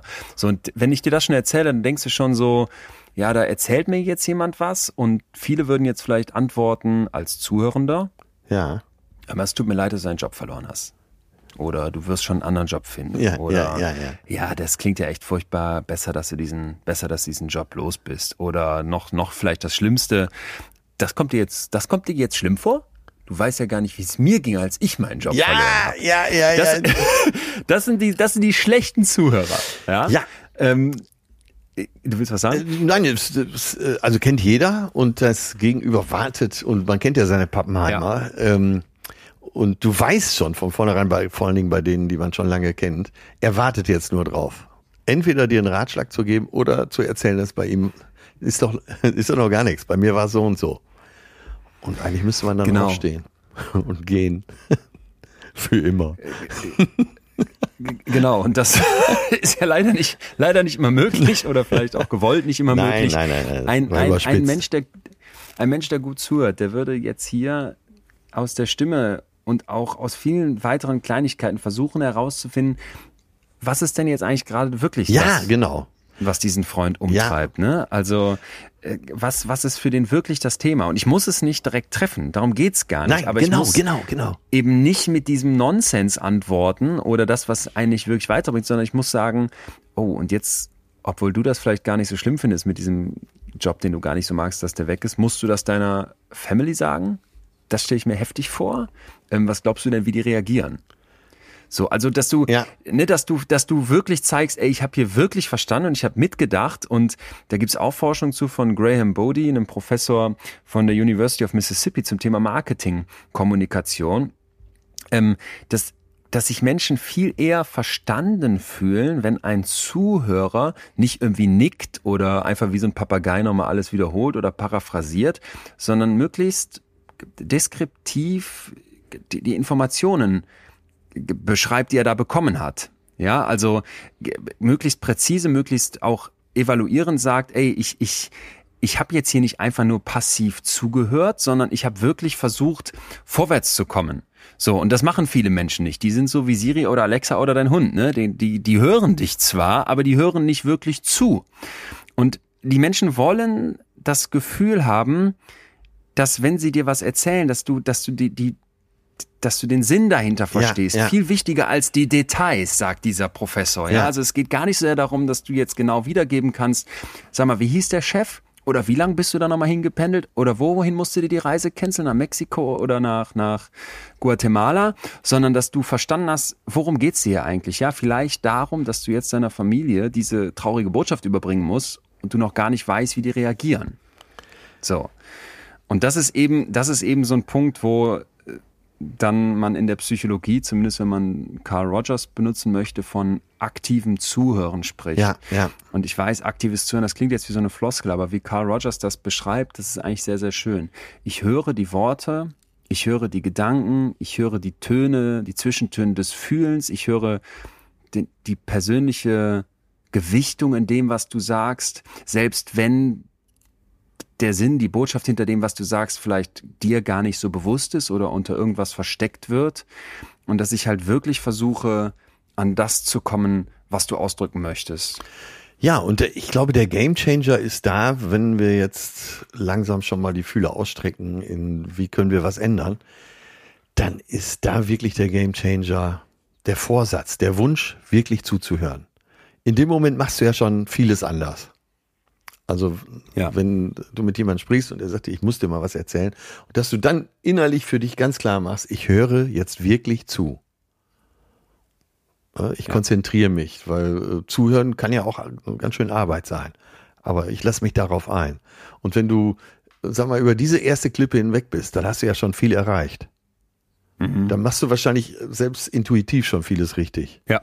Ja, ich glaube, das wäre genau der Anspruch, den du, den du aufbauen musst. Ne? Also dieser Und Vorsatz alleine. Ich äh, gebe mir jetzt Mühe oder ich gebe mir jetzt mehr Mühe, wirklich zuzuhören. Ja, ich weiß nicht, ob das, ah, ja, verstehe. Dass es nicht so ein Zufallsprodukt ist, meine ich.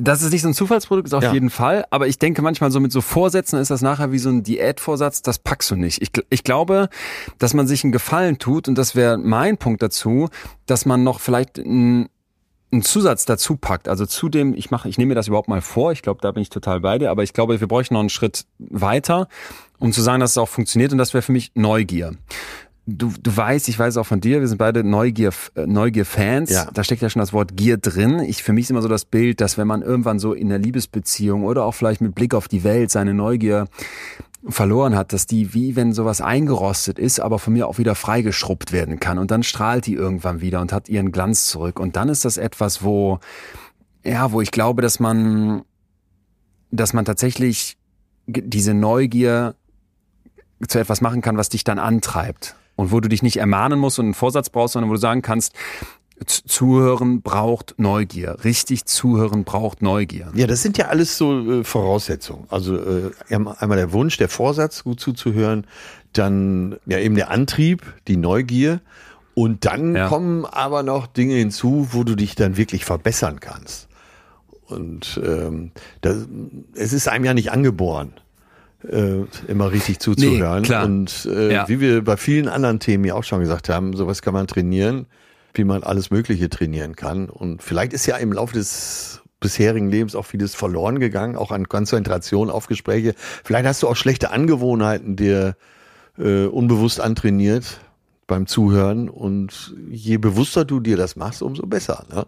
Und da gibt's ja so, so ein paar Sachen, die kann man ja wirklich auch berücksichtigen dass du eben im Gespräch Gefühle reflektierst. Das wäre jetzt so das erste Ding, was ich mir mhm. nochmal bewusster machen würde, dass du, mhm. dass du sagst, ähm, ja, du fühlst dich jetzt bestimmt genervt, wenn der andere was gesagt hat, oder das macht dich bestimmt wütend. Sowas, äh, dadurch gibt's eine Rückkopplung, dass du auch wirklich an der Stelle emotional mit eingestiegen bist. Ne? Ja. Das wäre so ein, äh, sag mal, so ein erster Hebel, den man zusätzlich noch anwenden kann. Das ist ja nicht wie Atmen, dass man, und das ist ja vielleicht auch ein ganz wichtiger Punkt, dass wir uns allen klar machen. Das ist nicht selbstverständlich, dass du immer gut zuhören kannst. Manchmal muss man sich wirklich auch bewusst drauf einlassen. Und das geht vielleicht im Alltag oft verloren. Ja, das, da bin ich total bei dir. Und nochmal für mich der Punkt Neugier, ich glaube, das schließt sich gar nicht aus, sondern würde ich eigentlich ja, am liebsten genau. daran anschließen. Eigentlich ist so dieses wissenschaftlich denken, ne, die Dinge verstehen wollen. Ja. Das, das, das ist uns angeboren. So kommst du auf die Welt. Also ein Kind rennt ja los und kennt erstmal nichts und muss alles entdecken. Und wir, wir sind so neugierig am Anfang genau, unseres Lebens genau, über die genau. kleinsten Kleinigkeiten. Weißt du noch, als wir über diese, ja. über diese Feuerwanzen gesprochen haben, diese ja. roten Käfer, wo ich dir gesagt habe, ey, die, als Kind habe ich die immer gesehen und jetzt als Erwachsener achte ich da gar nicht mehr drauf. Und dieses neugierig sein, richtig hinhören, wenn du deine Fragen von einem Erwachsenen beantwortet bekommst, weil du wirklich verstehen willst. Ich glaube, das ist was, was eigentlich in uns drin ist und was wir dann irgendwann einrosten lassen, genau, genau. lassen verlieren lassen. Und, und deswegen spreche ich auch von Training.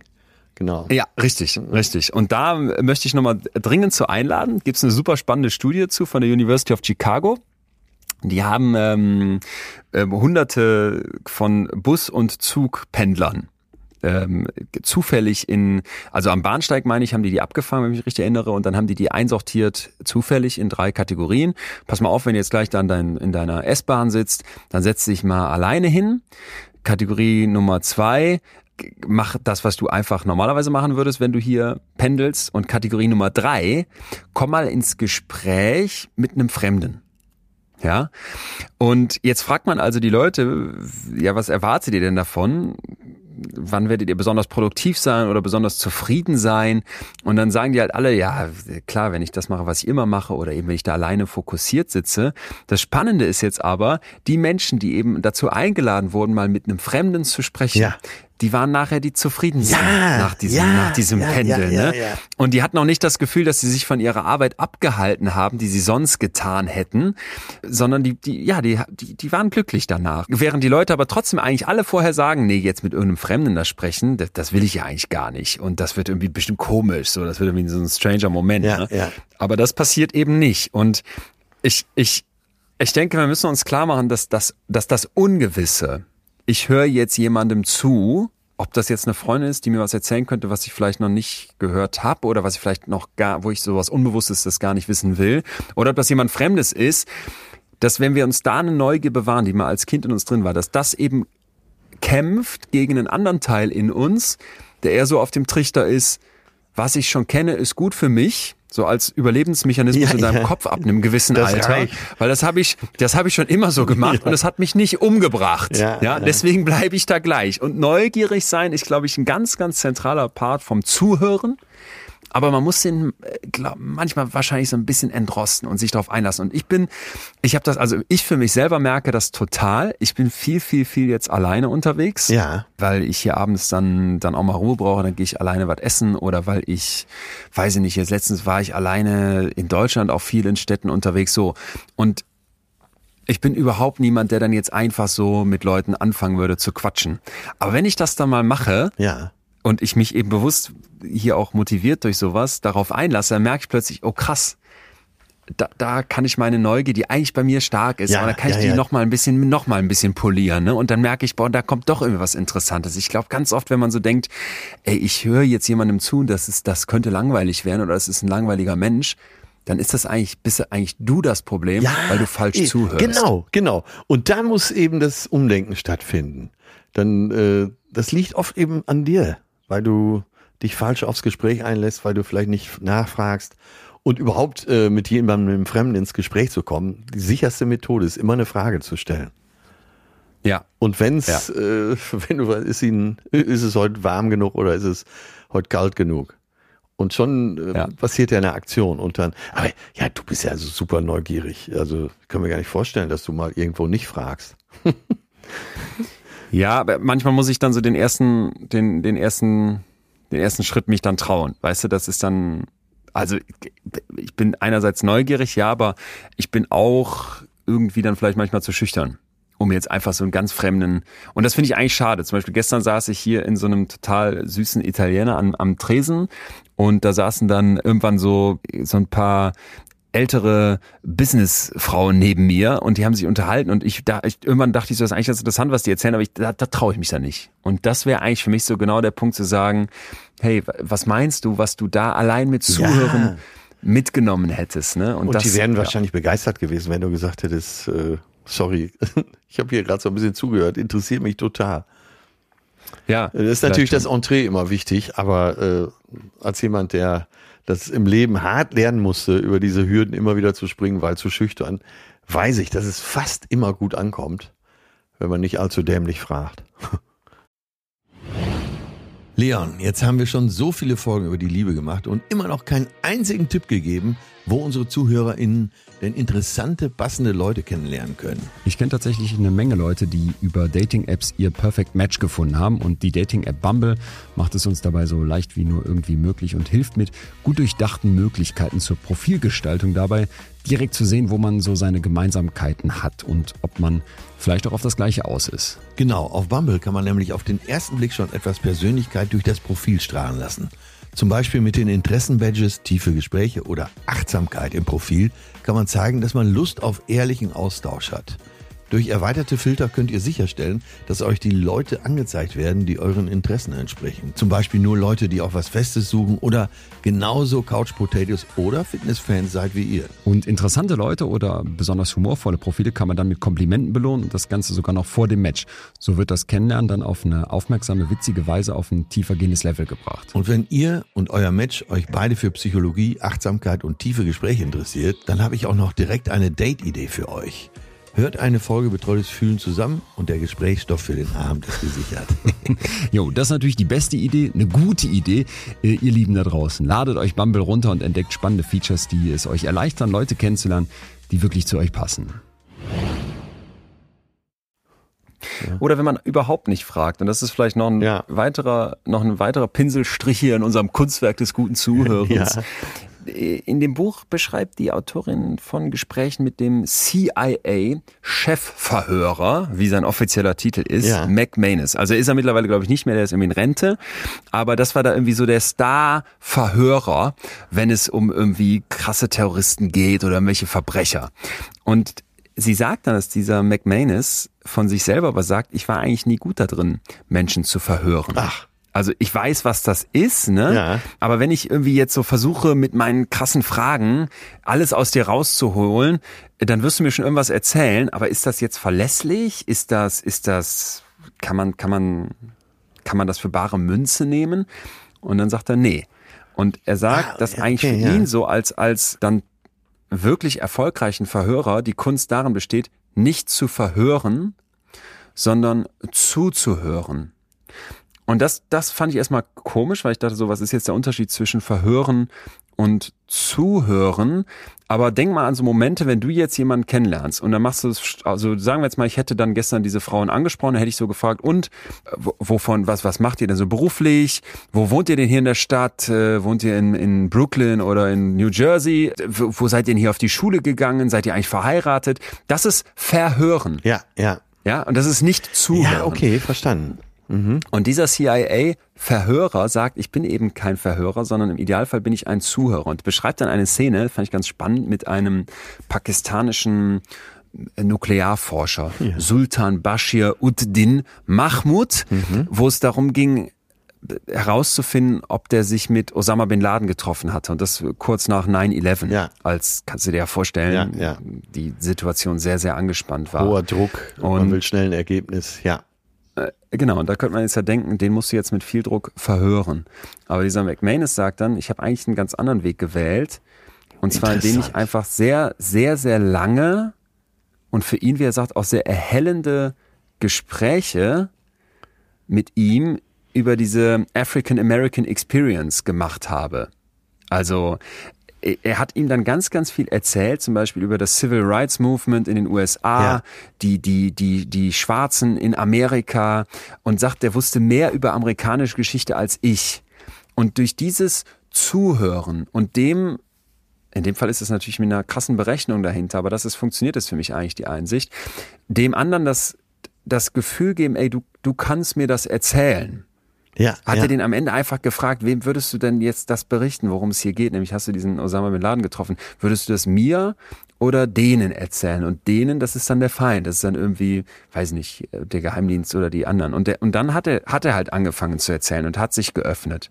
Und ich fand diese Idee des ich will dich nicht verhören, sondern ich will dir zuhören. Ja, ja, Raus, raus jetzt mal aus so einer 9-11 Terroristenverhörung rein ins Private und dann eben zu sagen, ich will dich nicht verhören mit solchen Fragen wie, was machst du denn beruflich und bist du verheiratet, sondern dass ich tatsächlich sage, ich will dir zuhören und ich will will wie bei den wie bei den Leuten, die da pendeln in dieser U-Bahn, ne, da wirst du ja auch nicht mit einer Frage reingehen, die wie so ein Verhör ist. Ey, was machst du denn beruflich, sondern du wirst mit irgendeiner Kleinigkeit starten und dann halt eben anfangen zuzuhören, eine Tür aufzumachen. Das fand ich nochmal einen sehr sehr schönen Gedanken. Ja, äh, finde ich auch. Jetzt äh, gehen wir mal aus dem Vorhör, aus der Vorhersituation raus, nehmen so ein erstes Date. Aber jetzt nicht so ein krampfhaftes, sondern ein gelungenes. Da wird man ja, Ja. auch richtig zuhören. Was hat dein Gegenüber zu berichten, anstatt deine 20 Fragen abzuarbeiten?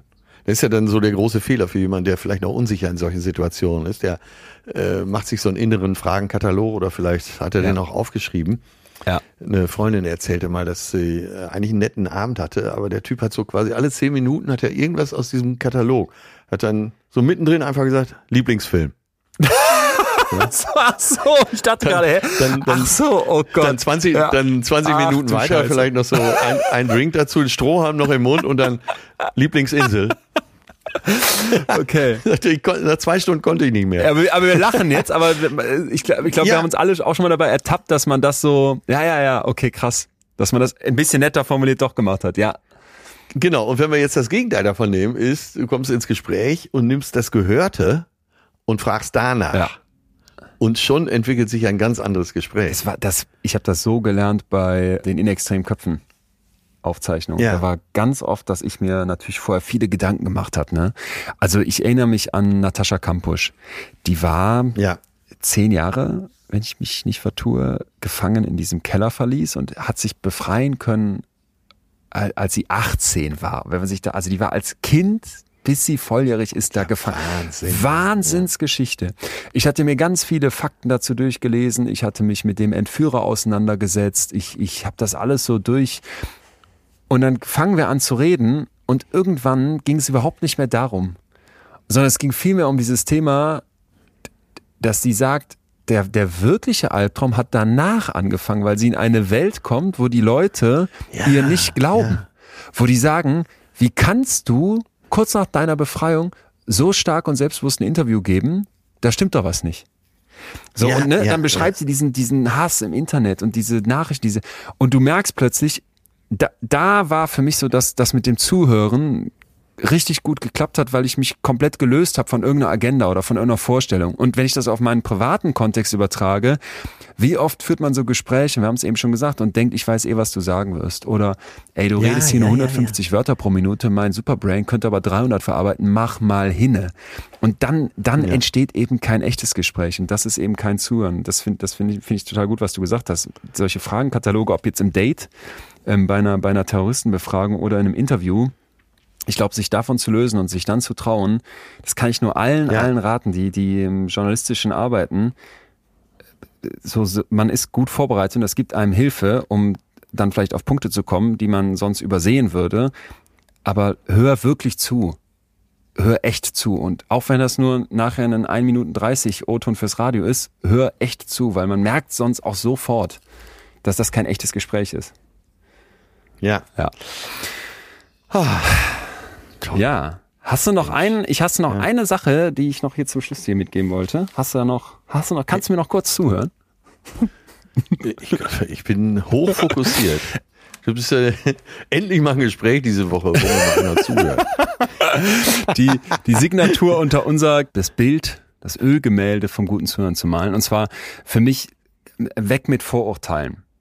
So, also, ich weiß nicht, wie es dir geht. Ah, das ist auch schwierig, ne? Schwer, schwer. Auch da braucht man Training. Ich, ich saß im Urlaub, äh, saßen wir äh, in diesem kleinen Dorf da in Südfrankreich und neben uns am Tisch saß ein Typ, der hatte ein T-Shirt an, da drauf stand, ich bin Secondhand Vegetarier. Und da war da so eine Kuh gemalt, die frisst Gras und am Ende äh, in so Piktogrammen frisst irgendein Männchen, wie so, wie so dieses Klo-Männchen auf so einer Herrentoilette, frisst dann die Kuh. ja. Für, für mich ist in so einem Moment die Messe gelesen. Ich lehne das so sehr ab, gar nicht, weil ich denke, ey, du musst Vegetarier Ja, sein, ist ja. mir völlig egal, aber ich einfach denke, wenn das, wenn du denkst, dass dieses T-Shirt irgendwie lustig oder und ich weiß nicht, ob du es auch manchmal hast, also dass du so Le Leute so siehst und die wegen so oh, äh, Holzuhr, Spikeball. So und ich jedes Mal Ja, denke ja. ich dann, Winscheid, wie dumm und falsch. So du, also man muss sich finde ich so oft so ermahnen, nicht aufgrund von so Ja. einer Sache wie, ach, der wählt jetzt eine, ja, vielleicht machen wir es mal so, auch so drastisch. Okay, der wählt jetzt die AfD. Was mache ich jetzt mit dem? Rede ich jetzt nicht mit dem, wenn ich den privat treffe? Frage ich den nicht? Will ich den nicht verstehen? Und so sehr ich das selber immer wieder in mir hab, und das mit dem Vegetarier-T-Shirt Ja, ist jetzt eine, ja, Nummer, genau. eine Nummer drunter natürlich, ähm, so sehr muss Ja. ich mich dann immer wieder ermahnen, die Psychologie ist die Wissenschaft vom Verstehen wollen. Dann denke ich mir oft, ey, wirklich zuhören heißt auch weg mit Vorurteilen. So nicht, ich weiß schon, was du sagen wirst, wenn du jetzt als alter weißer Mann mit mir sprichst. Oder das hat die Autorin unglaublich schön gesagt, wenn sie so Sätze sie, liest wie oder hört wie, ich spreche jetzt hier als weißer Mann oder ich spreche jetzt als POC oder ich spreche jetzt als Heterosexueller Ja, ja. oder Bisexueller, dass sie sagt, hau ab, das geht nicht. Du kannst nur für dich selber sprechen. Weil vielleicht bist du ja ein weißer Mann, aber gleichzeitig bist du evangelisch und Vegetarier und fährst gern Motorrad und spielst gerne Spikeball, aber hast Holzuhren. Also allein wie viel nach der ersten Kategorien, die du vielleicht gehörst, weißer Mann, dann an Varianz entsteht, macht's unmöglich, dass ich einfach sage, ich weiß schon alles über dich. Und ich glaube, das ist etwas, wo ich finde, gerade in dieser Zeit wir uns dringend immer wieder ermahnen müssten, zu sagen, ey, hör Ja, auf ja. aus so einzelnen Sachen, wie jetzt irgendeinem T-Shirt, was dir nicht passt, oder eine Holzuhr, die jemand trägt, zu denken, ich meine jetzt bei der Holzuhr meine ich das ironisch, aber bei dem T-Shirt, das wäre wirklich so was, wo ich sagen Ja, würde, ey, ja. mit dir kann ich nicht an einem Tisch sitzen, was soll dieses Scheiß? So, und wie dumm ist das? weißt du, Ja, und äh, das sollte man auch als Übung mal nehmen, auch auf Leute zuzugehen, die offensichtlich erstmal genau nicht so sind, wie man das gerne hätte. ja. Ja, Ja, gut, bei Spikeball ist Schluss, aber sonst. theoretisch, aber das Hast du, hast du das als, ähm, also, äh, wenn, wenn, wenn, wenn, wenn, sagen wir mal, du jetzt als, als Atze diese Figur, so, Ja, ne, äh, ja. äh, Proll, Proll aus dem ja. Ruhrpott, könnte man ja jetzt so Ja. denken oder sagen. Ich meine, was heißt, ist ja auch ein Image, was du immer wieder oder auch eine, ist ja auch Teil dieser Figur, die, das, was du immer wieder auch auf der Bühne auch machst. Äh, Wie begegnet man Richtig. dir da dann? Wie hört man dir Äh, dazu? Ach, das äh, ist natürlich jetzt durch betreutes Fühlen viel besser geworden. Also seit vier Jahren. Schon, das ist wirklich sehr erfreulich. Aber ich hatte oft auch nicht den Ehrgeiz, äh, meine Gegenüber vom Gegenteil zu überzeugen. Aber äh, wenn ich, so viel Eitelkeit habe ich dann doch, dass mir im Moment ganz schön gut tut, dass ich auch äh, auf andere Themen angesprochen werde. aber, aber da war das. Aber es war, es, es war lange Ja. so, dass ich komplett in dieser Schublade war und äh, zu bestimmten Dingen auch in Talkshows gar nicht angesprochen wurde. ja. Oder ich werde nie vergessen, das äh, erste Buch, und dann kam Ute, was wir rausgebracht haben, dass, äh, dass Bettina Böttinger mich ankündigte in der Sendung, ja, äh, Atze Schröder hat ein Buch geschrieben. Herr Schröder, wir wussten gar nicht, dass Sie schreiben können. Ist so? Ja, und dann habe ich, äh, also einerseits hat's mich verletzt, andererseits habe ich gedacht, naja, hast ja auch selber eingebrockt, ne? Äh, durch die, durch diese Figur. Aber naja, äh, es hat sich ja viel getan. Ja, aber ich, also, Aber du, du hast ja speziell danach gefragt, ja, war schon so, dass ich äh, abgestempelt war. Natürlich landet man in Schubladen, wenn man die Art von Comedy macht, die ich mache. Und äh, ja, überwiegend kann ich auch gut damit leben. ja, ja, aber ich dachte dabei, jetzt nehmen wir mal an, ich fände ich fänd jetzt diese Art von Comedy, du machst total furchtbar und ich fände auch diese RTL-Figur total furchtbar und ich würde da sitzen und sagen, ja, der kann ja auch nicht schreiben und was weiß ich noch sonstiges, da man da überheblich sagen kann. Das wäre ja alles fein, aber dann müsste ich doch irgendwann erkennen, aber das wird eben auch nur ein Teil von dir sein, so wie das bei anderen Personen auch ist. Ne? Und gerade die, die ich vielleicht besonders ablehne, da dann zu erkennen, wenn ich jetzt mit dem da sitzen würde und dem zwei Stunden wirklich zuhören würde, mit allem, was wir heute gesagt haben, wie würde ich danach auf diese Person gucken? So, das, ähm, ja, Ja, ja. das glaube ich. Aber das sind, mit diesem Rucksack sind wir ja alle unterwegs. Äh, mit Vorurteilen, mit wie du kommst gegangen, so wirst du empfangen. Und du hast ja auch immer nur die eine Chance für den ersten Eindruck. Ja. Ne, der lässt sich ja vielleicht später revidieren, aber das ist ja erstmal eine Strömung, gegen die du anrudern musst. Ja. ist eben so. Und äh, ja, deshalb, bevor man irgendwo reingeht, äh, so wie du jetzt vielleicht abends in irgendwelche Cocktailbars oder wo auch immer du die Leute triffst oder Restaurant, ähm, ja, komm da mal nicht so blöd rein. Das klingt jetzt einfach so, so absolut volkstümlich, aber es ist, es hat was, es hat was. Wenn, kommst du, kommst du mit einem verärgerten Gesicht rein äh, und und so abwesend, bist du natürlich gleich ganz anders eingeordnet, als wenn du vielleicht mit einem freundlichen Gesicht oder lachend den Raum betrittst. Ja, aber auch nochmal andersrum, wenn einer mit einem, wenn einer da grummelig reinkommt oder mit einer Lockenfrise und einer, und einer, und einer engen Hose, Ja, Jeans und ja. Cowboystiefeln, dann macht, piekst dein Hirn, dass das sagt, komm, dem, dem höre ich jetzt auch mal zu. Und das sind doch im Zweifel dann die interessantesten Gespräche. Also ich glaube, dieses erzähl mal we oder nimm dich mal zurück, nimm dich und deine Meinungen mal zurück. Du musst dich ja gar nicht Ja, in dem du Gespräch ja recht. zurücknehmen, sondern nimm dich und deine Meinung recht. und deine, deine Geschichten vielleicht mal zurück und hör mal wirklich zu. Es gibt so diese, diese Legende wohl von einem Dick Bass, das ist so ein Sohn von so einem Texas Ölbaron.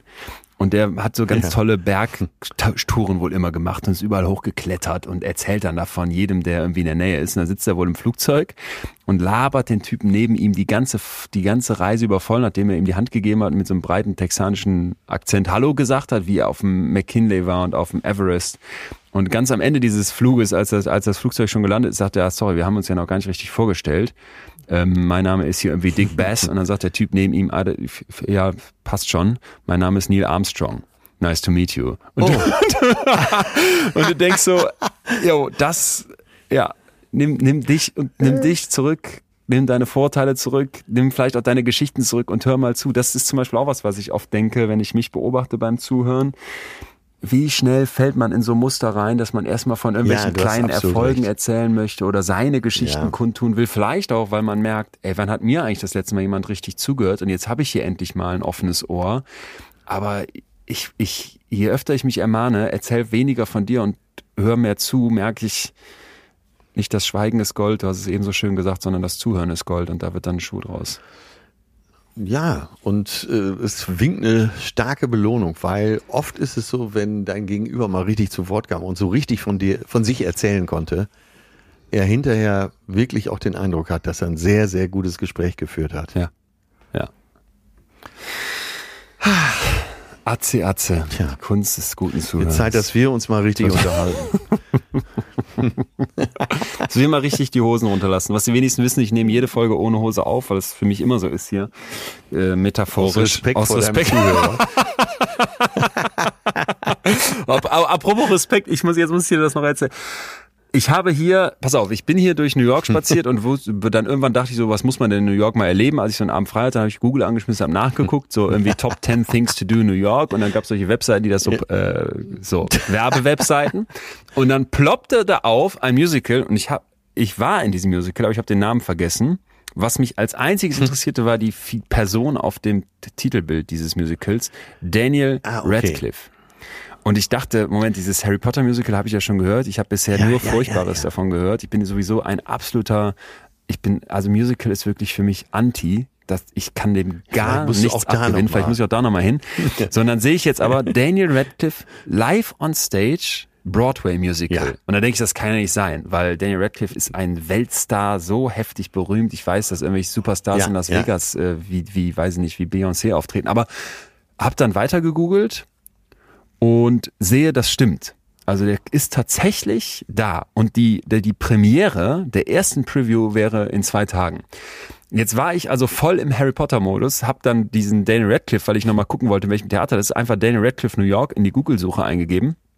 Und dann ploppt bei irgendeiner, so weiß ich was, Promi-Seite auf, dass Daniel Radcliffe irgendwie seine Wohnung XY in London verkauft hat. Ich weiß nicht mehr die Details. Und jetzt jedenfalls in ähm, New York, in Greenwich, Greenwich Village heißt es, glaube ich, hier in Manhattan, auch ein Teil von Manhattan, ein Haus gekauft hat, ein Townhouse. Und jetzt, wie es in den USA so ist, gab es natürlich einen Google Maps Link zu diesem Haus. Ja. Und ich, es, ich war platt, ich war schwach. du konntest ich nicht konnte widerstehen. Nicht widerstehen. Ich bin dann dahin spaziert. Ja.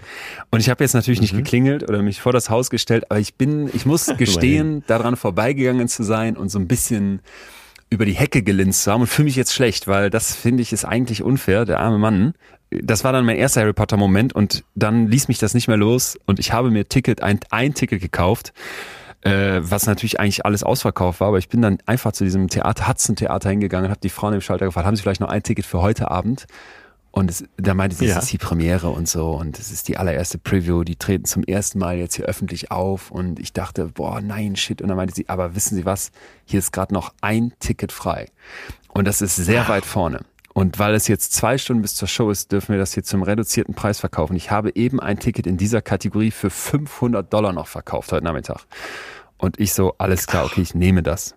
Und dann habe ich 269 Dollar für ein furchtbares Musical bezahlt. Also ich, wie gesagt, bin überhaupt kein Musical-Fan. Ich weiß nicht mal, wie es heißt, aber ich habe Daniel Radcliffe als Haupt, Haupt, wie sagt man, Hauptdarsteller in diesem Musical singend auf der Bühne gesehen. Und was soll ich dir sagen? Ich wusste nicht mal, dass er singen kann. Ich finde, er kann es absolut okay. Also war jetzt nicht herausragend, so wie ich das beurteilen kann als Laie, aber ich Ja. fand es absolut okay. Und vor allem, und das war das Allerschönste, hast du dem diese, hast du dem komplett diese Freude da angesehen?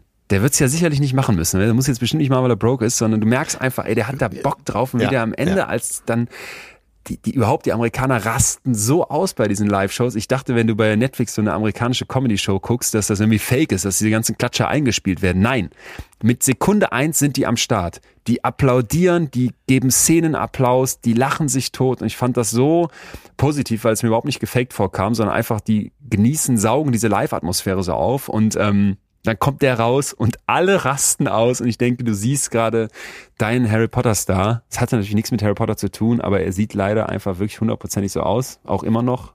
Und, und wenn man nah genug dran saß, konnte man auch sehen, dass auch alle diese Blicke, wenn es eine traurige Szene war, sieht's aus wie als Sirius gestorben ist und wenn er sich freut, ist es wie wenn er das Quidditch gewonnen hat und du warst, ich war einfach so in meiner meiner Kindheit wieder drin. Ich wäre so gern mit ihm danach in sein Haus gegangen und hätte mich hätte ihm einfach acht Stunden zuhören können.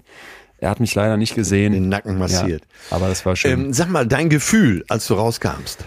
Äh, äh, mein Gefühl, als ich rauskam. Äh, oh, so, äh, Freude, Euphorie. Nee, war einfach schön. Gar nicht so, ich war gar nicht so hochgepitcht. Auch wenn der Abschlussapplaus ja. war Wahnsinn und laut und wie gesagt, ich, es war einfach schön. Es war schön, so zu sehen, wie sehr der da sein Handwerk mag und wie ich fand, wie gut er das macht. Ich habe immer gedacht, boah, der ist so, der wurde halt gecastet, weil er so aussieht, aber ich fand echt, dass er da jetzt äh, auch ganz gut geschauspielert hat, so. Und es war mhm. einfach, es war einfach schön. Und das Theater war schön und Bühne, weißt du, mag ich eh und ich sitze vor allem auch gerne selber im Publikum und ich dachte mir, wir Deutschen könnten uns davon noch ein Scheibchen abschneiden, dass wir auch, wenn Leute live was, also vorher kam die Regisseurin auf die Bühne und meinte, eine Preview ist vielleicht der Moment, wo ihr ganz besonders nah an so eine Performance rankommt und ihr seid, ihr seid hier mit im Raum und ihr wirkt mit auf die Bühne. Und du denkst, ja. wie soll ich jetzt hier auf Weltstar Danny Radcliffe wirken? Aber wenn der rauskommt, du merkst, ich kann jetzt hier mitklatschen, ich kann jetzt so klatsch, klatsch, aber ich kann auch meine Hände hochnehmen, wie alle anderen im Raum und so richtig laut klatschen und das mitfeiern, dann entsteht ein ganz anderer Vibe. Und das war, das, das war noch da. Und das war sehr, war sehr schönes Gefühl. Teil eines Musicals. Ich habe hab quasi einen, ja. einen Abend neben Harry Potter gesessen. Fast. Ja. Boah, erst Oxford. dann Redcliffe. Also ganz, äh, jetzt kriegst du noch 30 Sekunden, mir zu erklären, was ein Muggel, ein Muggel Ach so, ein Muggel ist ein Nicht-Magier. Also wir beide sind Muggel, weil wir haben nicht mit, ich glaube, wenn man elf ist, kommt der normalerweise den Brief per, äh, per Eule aus Hogwarts bekommen, um in die Zaubererwelt eingeladen zu werden. Ja. Und dann gibt's noch so äh, Kinder, die haben wie Hermine, die haben Muggeleltern, aber sind trotzdem Zauberer. Dann gibt's noch weitere Mix-Kategorien. Und das ist deswegen wichtig zu wissen, weil meine Interpretation war immer, als Kind vor allem, dass in diesem Harry Potter Buch sehr stark so mit diesem furchtbaren Gedanken Rasse Ge, ge, dass damit, dass das, das, das fand ich sehr positiv an dem Buch, dass das da so gegengearbeitet hat und halt immer so klar war, die Muggel, mit denen müssen wir zusammenleben ja. und die sind nicht minderwertig oder so. Also damit ja, da keine so, Fragen. So zumindest habe ich es verstanden. Ja, das wäre das wäre ein Muggel und weil du nichts von Harry Potter weißt, bist du eh ein Muggel. Okay, gut. Das aber nicht beleidigend. Wenn du Nein, nein, nein, nein, nein, nein. Ich, ich spürte die Zuneigung ja. darin. Gleich heute Morgen. Ja, dann sieh zu, dass du äh, ein ganzes Stück wieder zurückkommst. Ich roll dir hier mental auf jeden Fall schon mal den roten Teppich aus und werde dir auch mental Gürkchen ins Gesicht legen. Ja, amor, ich freue mich sehr auf dich. Ich freue mich auch. Vermisse ich vermisse dich, auch. Mein Wir müssen uns wiedersehen und uns ähm, ja. wieder mal richtig zuhören. Heute haben wir das sicherlich getan, aber auch nochmal so. Ich sende jetzt jedenfalls Küsse aus New York und äh, freue mich auch, dass wir uns dann hoffentlich ganz bald wiedersehen. Ah, und eine Sache noch, bevor wir ganz weg sind. Wir hatten hier, glaube ich, angekündigt, dass das Thema psychische Fehler kommt. Ein paar Biases haben wir heute auch besprochen, so ist das Fachwort. Das machen wir nächste Woche. Wir waren so brühwarm hier mit diesem Buch jetzt, äh, beide angefixt. Ne? Wir sagen euch da draußen allen vielen Dank fürs Zuhören, dass ihr hier jede Woche eure Kunst des Zuhörens aufbringt und uns in eurem Ohr mit euch rumtragt oder auf dem Sofa liegend über die Anlage hört. Äh, wir würden uns riesig freuen, das haben wir, glaube ich, länger nicht gesagt, wenn ihr uns mal eine Bewertung da lasst, weil dann sehen wir, dass auch wenn wir hier nicht ähm, im selben Raum sitzen, ihr als, ihr als Zuhörer, als Publikum auf uns wirkt, weil das macht was mit uns, wenn ihr uns mhm. da was mhm. schreibt. Letztens hat uns eine Zwölfjährige geschrieben, dass sie jede Folge jetzt seit Corona hört und dass, äh, auch wenn sie noch so jung wäre, war, glaube ich, die Formulierung, ihr die Themen total gut gefallen. Das hat mich sehr gefreut. Wir lesen das also auch durch und falls ihr diesen Podcast noch nicht abonniert habt, Leute, abonniert ihn, dann wisst ihr immer, wenn eine neue Folge rauskommt. Atze und ich, wir haben gesagt, wir werden jetzt auch nochmal wieder öfter Sonderfolgen machen. Da werdet ihr dann... Es ist nur ein, Klick, ein Klick, mit großer Wirkung. Ja. So. Also, mein Lieber, mach's gut. Ich warte auf Tschüss, dich. tschüss. Das war Betreutes Fühlen. Der Podcast mit Atze Schröder und Leon Windscheid. Jetzt abonnieren auf Spotify, Deezer, iTunes und überall, wo es Podcasts gibt. Ihr lieben Mäuse in unserer kleinen Betreutes Fühlen Community. Heute möchte ich euch einladen, mal links und rechts die Airports rauszunehmen und einen neuen Podcast, euren Horizont zu erweitern, einen neuen Podcast auf eure äh, Hörliste zu packen und zwar Dudes. Niklas van Lipzig, van Lipzig, das klingt schon adelig und David Martin sind, äh, sind sehr, sehr, sehr schlau und lustig und deswegen habe ich jetzt hier auch das Fun Lipzig mal adelig gemacht. Nein, ganz im Ernst, die beiden machen was, was ich sehr, sehr humorvoll finde und ich bin sicherlich kein äh, Freund oder kein Mensch, der alles lustig findet und auch nicht Freund von jedem Humor, aber wie die erzählen, was die erzählen und wie die vor allem auf die Welt gucken. Ich glaube, es ist vor allem das, weil das interessiert ja Psychologen. Wie schräg die auf die Welt gucken, das ist jetzt hätte ich fast gesagt, einzigartig, das ist auf jeden Fall hörenswert. Und deswegen, wenn ihr Bock habt, Dudes, der Podcast, den gibt es, glaube ich, überall, wo es Podcasts gibt, yo. Und die Folgen heißen so wie äh, Spitzenrespekt, dümmer als dein Arzt erlaubt oder Espressi Lombardi, Liebesbiss aus Brasilien. Und das fasst es eigentlich ganz gut zusammen. Es geht um sehr, sehr unterschiedliche Themen. Es geht um sehr absurde Themen und das mag ein Psychologe. Und deswegen, Leute, hört mal rein. Dudes, der Podcast. Dringende Empfehlung. Und ich sage das, weil ich dich schon persönlich getroffen habe letztens und weil wir schon länger hin und her schreiben und weil ich den länger auch bei Instagram folge, was übrigens auch ganz lustig ist. Äh, der Yoga-Lehrer ist ein Meme. Zieht euch das mal rein. Ich will jetzt gar nicht mehr sagen, ihr müsst selber reinhören und ihr müsst selber auf deren Seite gucken. Ist das auch euer Humor oder bin ich jetzt irgendwie alleine ein ganz schräger Typ, der das lustig findet und ihr sagt dann, was ist Windscheid? Ähm, eigene Meinung bilden, Dudes, Niklas van Lipzig und David Martin hört er überall Seht ihr überall. Tippt's mal in euer Handy ein. Tschüss.